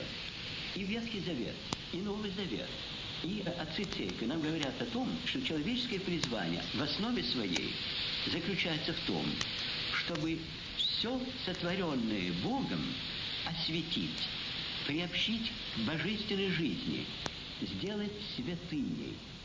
Каждый из нас это может сделать над самим собой. Но только совместным трудом мы можем это сделать со всем миром. Церковь – это удел Божий. Это союз людей, которые воссоздать мир таким, чтобы в нем был простор и для человека, выросшего в полную меру своего достоинства, и для самого Бога, соединившегося с людьми. Мы все, и верующие, и неверующие, вместе должны строить град человеческий, земной град. Но этот град, который человеческими силами можно построить только как город, в котором всем выносимо жить. Город, в котором люди друг друга не травят. Град, в котором можно всем уместиться, если только постесниться немножко. Этот град слишком мал для всего родства человеческого. Человек должен строить град, который его превышает. Град человеческий должен стать градом Божиим. То есть таким градом, первым гражданином которого мог быть Господь наш Иисус Христос. Единственный человек, который достоин этого звания, потому что он является одновременно Богом воплощенным. И поэтому церковь является тем обществом людей, которые в этот мирской град сообщат общими усилиями тем, что они являются уже Божьим уделом на земле, вносят измерение, которого не может иметь этот град без того, чтобы Бог в него не вступил. А Бог может вступить в него только, если Он призываем. Бог насильно не вторгается в человеческую жизнь. Но Он входит куда бы то ни было, где найдется живая душа, которая скажет, приди, Господи, приди, и приди скоро. Вот в этом отношении церковь является как бы авангардом Царства Божия, является группой посланников, которые друг друга поддерживают, которые друг другу помогают, призвание которых сделать святыню из поруганного и изуродованного мира. И в этом отношении отдельный человек не может собой заменить всю тайну церкви, всю тайну общества, которое построено, которое построено по образу Святой Троицы. Общество, о котором Самарин говорил, церковь – это организм любви. Это живое тело, которое живет только любовью. Но любовью не самозамкнутой, а любовью открытой, любовью крестной, любовью жертвенной, любовью, которая хочет все превратить в царство любви и бесконечной бездомной радости. На Западе очень распространена психотерапия. Прибегают к ней там, где, мне кажется, можно было бы и не прибегать к ней. Есть, конечно, положения, моменты, когда человек душевно больной. И тогда к нему надо применять или лекарственное лечение, или психоанализ. Но очень часто люди прибегают к психотерапии вместо того, чтобы обращаться или к священнику, потому что они неверующие, или потому что священник не подготовлен и не способен разбираться в проблемах их души, или потому что они хотят переложить ответственность за внутреннюю свою душевную борьбу на какого-то другого человека, с тем, чтобы быть свободными как бы от нее, чтобы можно было бы быть освобожденным от проблемы без того, чтобы брать за нее полную ответственность и подвижнически бороться. С этим связано человека для верующего. вопрос о том, какая связь может быть между исповедью и покаянной жизни, с одной стороны, и с другой стороны психотерапии, психоанализом в частности. Мне кажется, что тут надо рассматривать вещи совершенно различно. Психоанализ может человеку помочь разобраться в себе самом. Психоанализ может помочь человеку заглянуть в тайники своей души. Но психоанализ не обязательно приведет его к покаянию. Потому что риск психоанализа в том, что человек, разобравшись в своей греховности, увидав себя, как он, он есть, более или менее, во всяком случае, более совершенно, чем без него, что человек в таком случае считает, что теперь ему надо лечиться, но не каяться, что это все душевная болезнь, что это не устройство психическое, но не нравственное и не духовное. С другой стороны, если человек верующий, который не может найти в себе корня зла, начинает лечиться у психиатра, и перед ним раскрываются глубины, мрачные глубины его души, он может их осознать не только как душевное расстройство, у которого всегда есть какие-нибудь причины, но и как расстройство, за которое он в значительной мере И в таком случае он может обратиться после этого к священнику, к духовному наставнику, уже на новых началах. То, чего он раньше не осознавал, он теперь осознает. То, чего он раньше не понимал, он теперь понимает. И к этому он может обратиться с покаянием перед Богом. И это в какой-то мере случается как бы совершенно естественно в некоторых обстоятельствах. Мы все, наверное, слышали о том, как бывает, что старик, старушка, что ночью дурные сны, воспоминания им не дают спокойно спать. Я помню одну такую старушку, которая пришла ко мне и говорила, что вот всю ночь ей вспоминаются какие-то моменты ее жизни и всегда какие-нибудь дурные, темные, горькие моменты, что она не может из-за этого спать. Она обращалась к врачу, который ей дал какие-то снотворные пилюли. И все равно ничего не получается, потому что то, что было воспоминанием, делается теперь кошмаром. Я ей сказал, что знаете что? Вам, как всем стареющим людям, дано заново пережить свою жизнь, но пережить ее на новых началах. Когда вы были молоды, вы принимали решения, совершали поступки, которые были как бы соизмеримы вашей неопытности житейской. Теперь вы набрались большого житейского опыта. И Бог вас ставит перед лицом всех тех ошибок, греховных ошибок, дурных поступков, ложных положений, которые были в вашей жизни в прошлом. И вопрос, который вам ставит Господь, делая это, как бы воскрешая прошлое, как бы насильственно возвращая вас к Нему, этот вопрос вот в чем заключается. Теперь, с твоим опытом, какая ты теперь стала после стольких лет, если бы тебя поставить в ту же обстановку, как бы ты решила этот вопрос? Что бы ты сказала? Что бы ты сделала? Если ты можешь сказать, никогда, эти слова не произнесла бы, никогда я так бы не поступила, ты знай, что тот человек, которым ты была в молодости, умер, и что теперь ты свободна от своего прошлого хотя бы в этом отношении. И ты увидишь, что если ты о чем-нибудь можешь до конца сказать, что теперь это для тебя стало бы абсолютной невозможностью, это не будет возвращаться ни в твоих снах, ни наяву. Если же ты не можешь этого сказать, знай, что это не твое прошлое. Это еще твое греховное настоящее, не изжитая греховная неправда.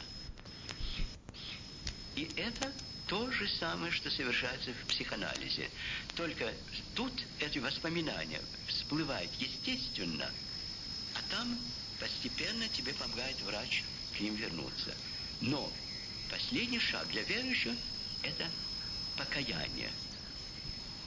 Это покаяние перед Богом в одиночку, и это покаяние на исповеди. Исполнилось 70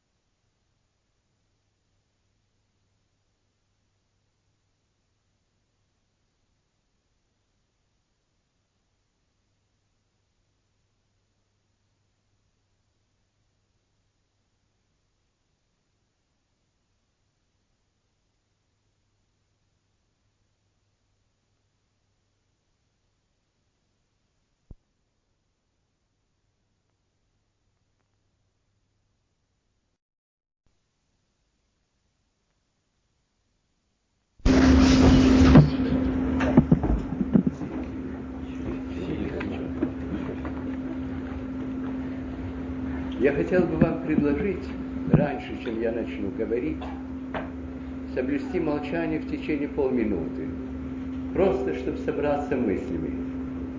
У вас мысли, может быть, собраны, но мне бы не вредно их собрать. Давайте тогда помолчим и почувствуем, что мы все вместе, и что мы хотим вместе думать, чувствовать и найти какой-то путь к пониманию наших путей, будь то здесь, будь то далеко за пределами нашей Родины. Так что давайте помолчим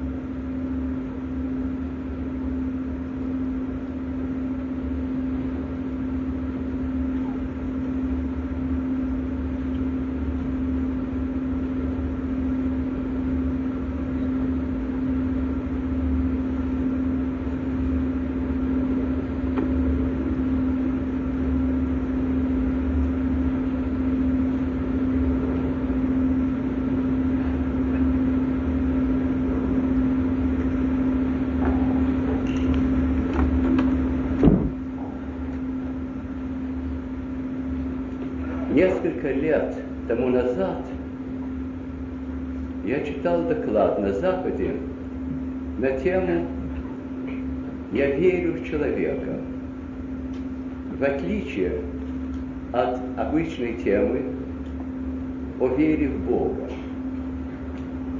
Было время в древности и не так давно тому назад во всем мире, когда тема о нашей вере в Бога была абсолютно центральна и единственна.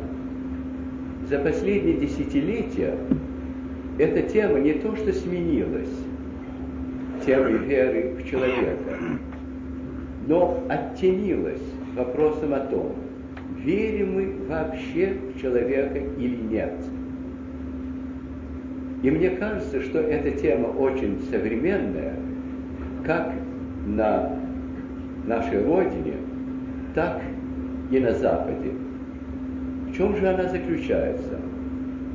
Она заключается в том, что будь вы верующий или безбожник, сознательный, продумавший свою, свои убеждения, атеист, в конечном итоге единственный предмет вашего, вашей веры, вашей озабоченности – это человек.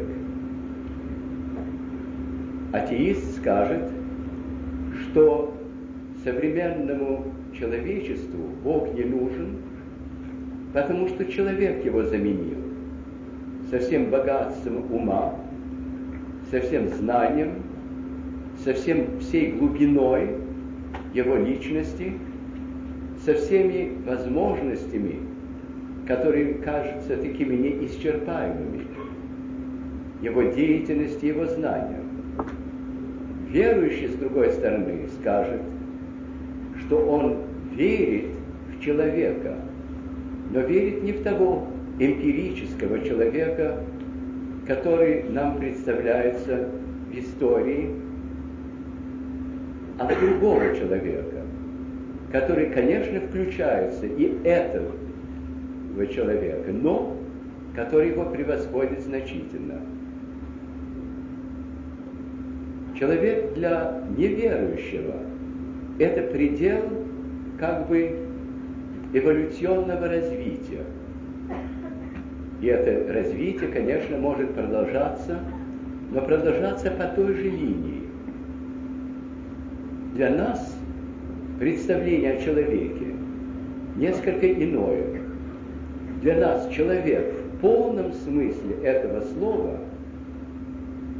может быть понимаем только как Господь Иисус Христос. То есть, как Богу человек. Как человек, у которого есть не только земное измерение, но измерение также и небесное. Человек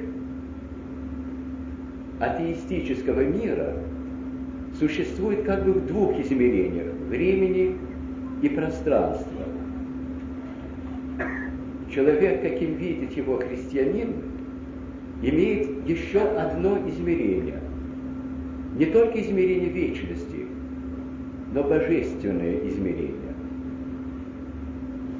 Христос нам показывает емкость человека, его изумительный, изумительную глубину, изумительный размер. Ведь подумайте, что если действительно, как мы верим, Бог мог стать человеком в полном смысле этого слова, и одновременно человек Иисус Христос не перестал быть человеком, не стал сверхчеловеком, не стал существом иным, не похожим на других людей по человечеству своему, это говорит нам о том, что человек в себе имеет такую глубину, такую широту, что он может вместить божество. Когда-то архиепископ Кентерберийский Михаил Рамзе сказал, что в человеке есть такая глубина и такая широта, которая не может заполнить ничто тварное и земное, что в нем есть какая-то бездна, в которой можно уронить все знание,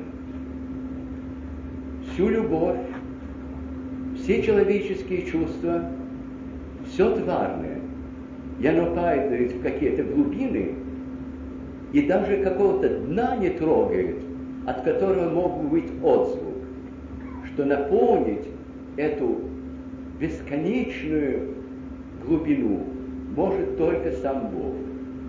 И вот тут две, две картины, два представления о человеке. Но вместе с этим и верующий, и неверующий равно озабочены о том же существе, о человеке. И человек является единственным как бы пунктом встречи полного атеиста и сознательного верующего. Эта встреча может быть полемичной, если мы подходим с желанием уничтожить взаимно наши представления. Это может быть встреча очень углубленная, вдумчивая, которая может обогатить тех и других.